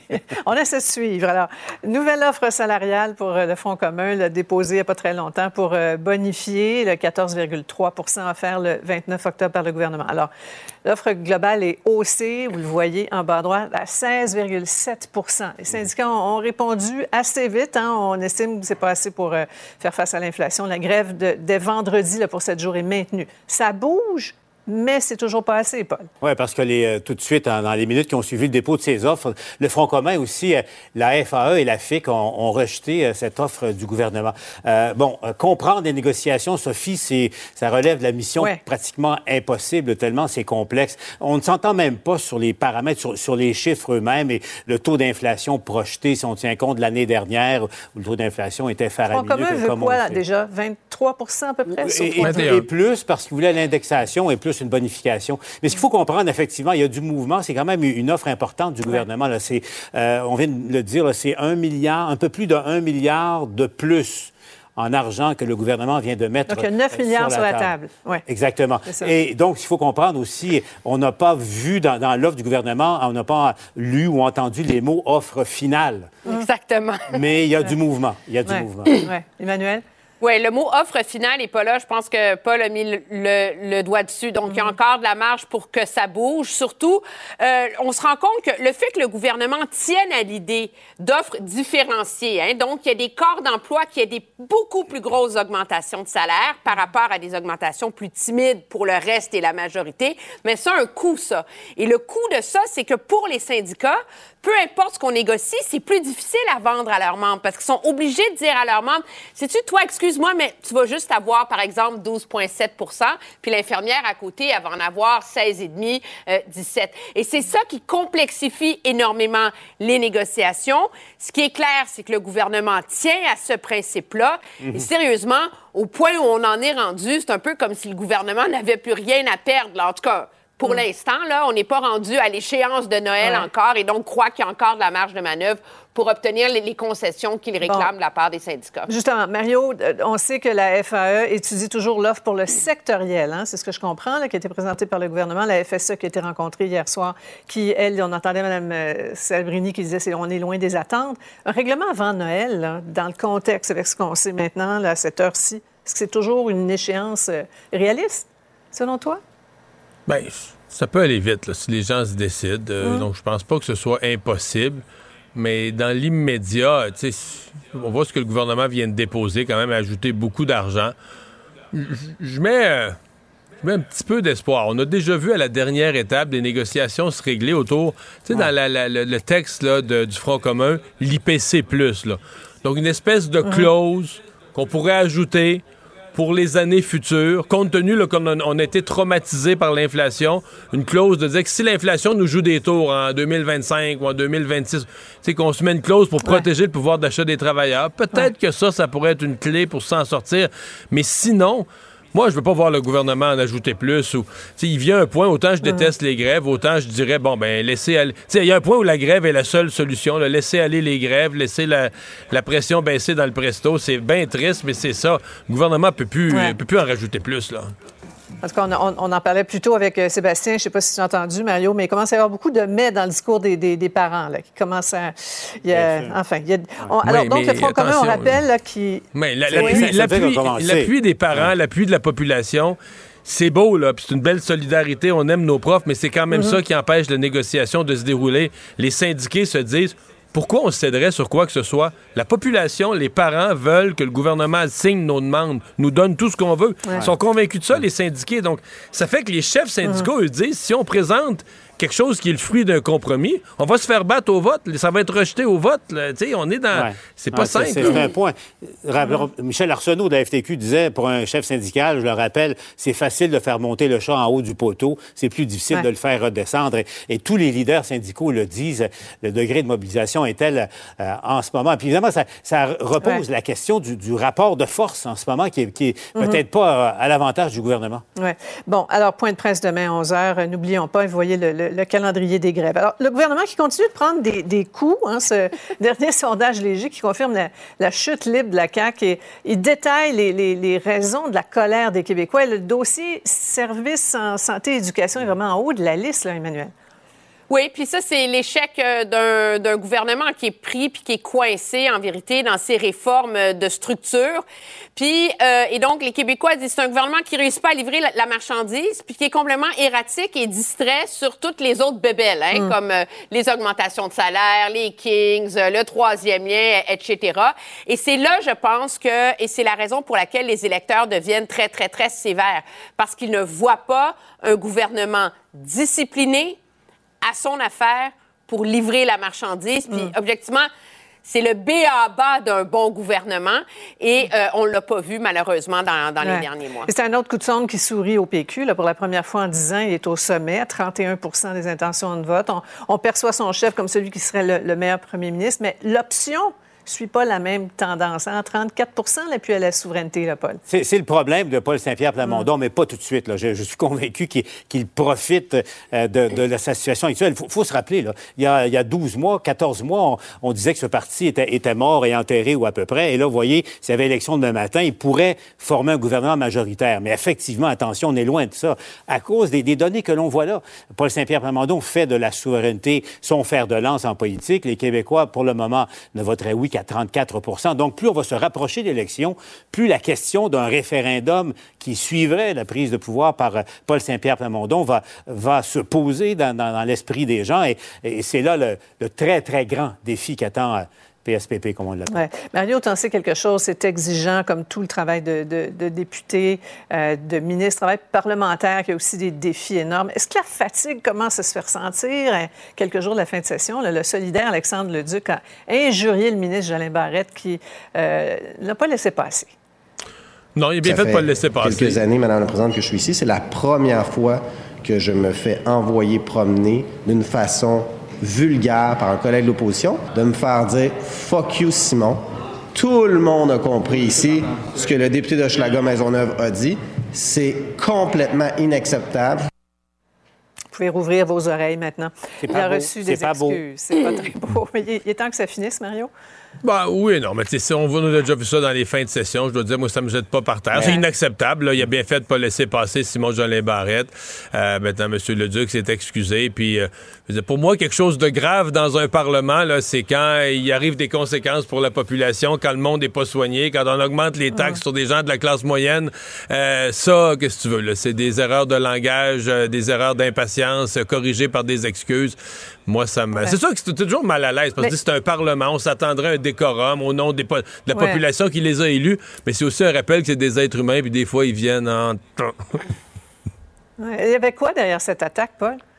Là, il y a- La, la situation, ben, euh, Emmanuel, je suis convaincu, euh, on pense la même chose. La situation d'Alexandre Leduc, elle, elle est délicate et particulière. Sa conjointe, c'est Christine Labrie qui a, qui a perdu, euh, qui a fini troisième à, à la course euh, dans son parti. Et puis, euh, M. Leduc l'a appuyé formellement et, et publiquement. Et là, Mme Labrie est particulièrement vitriolique en chambre, s'est fait rabrouer par la présidente. M. Leduc en a, en a rajouté un peu. Donc, euh, il y a- un peu de, de- de conflit d'intérêt, disons, dans son Ouais. comportement à l'heure actuelle. Alors, euh, il y a une donnée à souligner aussi dans le sondage dont on parlait. Elle concerne Pierre Poilièvre. Euh, Emmanuel, tu nous diras après la pause comment tu l'interprètes, celle-là. Restez avec nous. Autrement dit, Cube Radio. Euh, tu me parles d'une femme qui a perdu patience dans un fast-food, Ouais. dans un restaurant. Parce qu'on est à un moment de l'année, Mario, c'est particulier, même qu'on a reçu plus tôt à l'émission un détail Québec qui parle de l'agressivité envers les, les travailleurs. Là. Puis oui, c'est dans le milieu du détail, mais c'est aussi dans le milieu euh, particulièrement du fast-food, hein, où il y a des gens qui s'impatientent. Et c'est le cas, entre autres, en septembre dernier, alors qu'une vidéo est devenue complètement virale d'un incident qui s'est déroulé dans un Chipotle, hein, cette franchise de restauration rapide des États-Unis. Et le 5 Qui est en septembre... pleine explosion, là, qui est, euh, le nombre de Chipotle qui ont ouvert depuis 10 ans chaque année, c'est fou, là. Ouais, franchise qui se répand là, vraiment partout. Et là, euh, dans cette histoire-là, la travailleuse, Mme Emily Russell, 26 ans, est venue à la rescousse d'une employée de 17 ans qui se faisait engueuler par une dame de 39 ans appelée Rosemary Hain, qui engueulait en disant « Ma bouffe est dégueulasse, c'est dégoûtant ce que vous avez fait, le bol que vous m'avez fait, bol burrito, est absolument infect, blablabla », après. Et elle aurait pris son bol et l'a lancé en plein visage de la travailleuse, la jeune Emily Russell, qui a mangé ça en pleine face. C'était bouillant, ça lui a fait mal. Elle dit qu'elle est maintenant traumatisée, a dû quitter son emploi. Et là, ben, le juge qui s'occupait de ce cas-là l'a condamné au départ à payer une amende et passer 180 jours quand même en prison. Et là, euh, a été arrivé avec une nouvelle solution. Dans le cadre de ce procès-là, a donné une- un La choix. justice, euh, la justice originale ou réparatrice. Et j'adore les cas de justice réparatrice comme celle-là. Elle a dit, regardez, tu peux passer tes 180 jours en prison complet, mais je peux t'enlever 60 jours de tout ça. Puis même qu'on on le descend à 90, je t'en enlève 60, fait que tu passes juste 30 jours en prison. Mais en échange, tu dois travailler un minimum de 20 heures par semaine dans un restaurant de fast-food de ton choix. T'en choisis un, t'appliques, tu te fais embaucher, puis pour deux mois de temps, 20 heures semaine, tu dois travailler dans ce milieu-là pour sentir puis vivre exactement ce que c'est de faire ce travail-là au salaire minimum, bien souvent, dans un petit restaurant de fast-food. Et la dame, Rosemary Hain, a accepté. Donc, va Ben, passer... la prison, euh, Ouais, c'est sûr que peut-être pas tant que ça. ben, on comprend surtout que lorsqu'elle a tenté de justifier là, son agression sur la travailleuse en disant que c'était absolument infect, le juge a répondu Mais dans ce cas-ci, vous n'allez pas aimer ce que vous allez manger en prison. Donc, c'est sûr que c'est assez sans équivoque. Bref, un cas comme celui-là de justice réparatrice là, qui peut s'avérer euh, assez solide, merci. Ça me fait, ça me rappelle toujours là, des cas euh, assez célèbres comme ça de Mais justice euh, un réparatrice. bol chez Chipotle, c'est assez, je veux dire, euh, c'est- c'était tellement standardisé, c'est comme chez McDo, là. Je veux dire, y a- mettons, ils vont mettre euh, deux cuillères à soupe d'avocat. Et c'est pas que j'ai un peu de misère à comprendre qu'est-ce que son bol devait avoir de si différent, là. Moi, honnêtement, moi non plus. Je, je me demande vraiment. Puis elle habituellement, trouvait juste pas ça bon chez Chipotle qu'elle aille ailleurs. Ça serait pas la première personne à se plaindre comme ça d'un service de fast-food dans tous les cas, Mario. Merci. Cube Radio. Une autre vision de l'actualité. Cube Radio. Cube Radio. En direct à LCN. Alors, un autre angle de cet important sondage léger, les intentions de vote au fédéral chez les Québécois. 31-28 blocs et libéraux, mais là, ce qu'on remarque, c'est la progression des conservateurs de Poilièvre qui monte de 3 points, là, qui est rendu à 25 là, Vous voyez les chiffres. Euh, ils gagnent du terrain lentement, mais sûrement, Emmanuel. Oui, tranquillement, mais c'est quand même le Québec qui demeure le dernier rempart, je pense, à résister à l'effet Poilièvre au Canada, Mm. là, où il domine les intentions de vote partout. Moi, je vais vous dire, je pense que c'est parce que les Québécois suivent beaucoup, ont un bien moins grand attachement à la joute politique fédérale en ce moment. Donc, on suit ça de loin.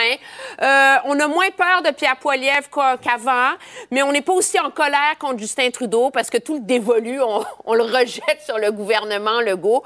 Donc, c'est, moi, je pense qu'il va falloir être beaucoup plus proche de l'élection Mhm. fédérale pour commencer à vraiment voir des mouvements révélateurs dans les intentions de vote. Ce que ça nous dit, cependant, c'est que juste ici, Pierre Poilievre réussit petit à petit à faire un peu prendre sa place, mais sans Ouais. plus. tu sais. D'accord avec ça, Paul? Et, et qu'il y a- il y a un potentiel de croissance pour les conservateurs. Ouais. Pour le moment, c'est beaucoup, encore une fois, et c'est un classique concentré dans la grande région euh, de Québec. Mais euh, Jean-Marc Léger le soulignait. Mario, je ne sais pas si c'est d'accord, mais euh, pour, pour M. Poilievre, là, l'idée de se trouver un ou deux euh, candidats euh, importants, là, des, appelons-le des lieutenants ou des, des lieutenantes, là, peu importe, euh, prend plus d'importance. Et si M. Poilievre avait ces cartes-là dans son jeu, Mm. ça, ça changerait peut-être encore davantage la donne au Québec. Ouais, Mario, tu vois, le, le- hein, qui ferait le meilleur premier ministre, là, on voit que Poilievre chauffe Trudeau, là, 23-20. Ben, comme disait euh, Emmanuel, là, c'est, dans le reste du Canada, là, s'il voit ce chiffre-là, c'est comme une autre planète parce que partout ailleurs, Mhm. Pierre Poilievre détrône Ouais. complètement Justin Trudeau. C'est ça. Donc, c'est vraiment seulement le Québec où il demeure un attachement à Justin Trudeau. Il faut dire, Mhm. c'est, sa, province d'origine, c'est d'ici dont il est originaire, mais c'est seulement au Québec où il reste encore une base d'appui à Justin Trudeau qui le maintient encore premier sur une question Ouais. comme celle-là. Je suis tout à fait d'accord avec M. Poilievre. Il y a beaucoup d'enjeux encore au Québec. D'abord, pour les conservateurs, c'est arrivé Mm. quelques fois là, de Stephen Harper au successeur que à un an avant les élections, il y a une embellie. Puis c'est toujours qu'au moment du vote, là, quand il arrive la deuxième moitié de la campagne ou les débats des chefs, puis là, on parle des sujets sensibles, les conservateurs reviennent à leur que ça va 17-18% traditionnel. Alors, comment Pierre Poilievre va faire? Mettons qu'il monte à 25 juste là, mais pour rester le jour du vote, garder ce 25-là dans l'urne serait déjà un défi. Ouais.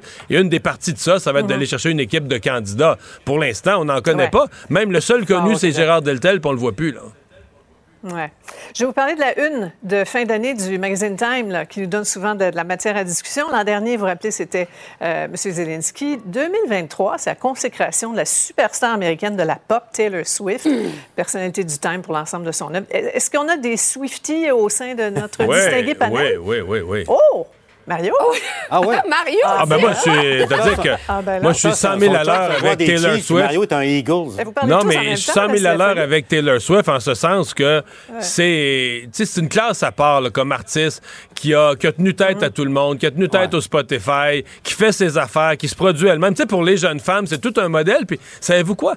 Elle, elle- elle fait pas suer, elle écœure pas tout le monde, n'envoie pas. Elle a même pas envoyé ses pro- promener ses producteurs. Elle leur a dit, garde, bye bye, je fais plus affaire avec vous autres, je fais mes affaires, je me produis moi-même. Vous voulez pas me vendre mes droits, mes chansons, je vais les réenregistrer. Mais elle fait ça avec le sourire, elle fait ça tout en douceur, elle fait de l'argent Ouais, à peu près.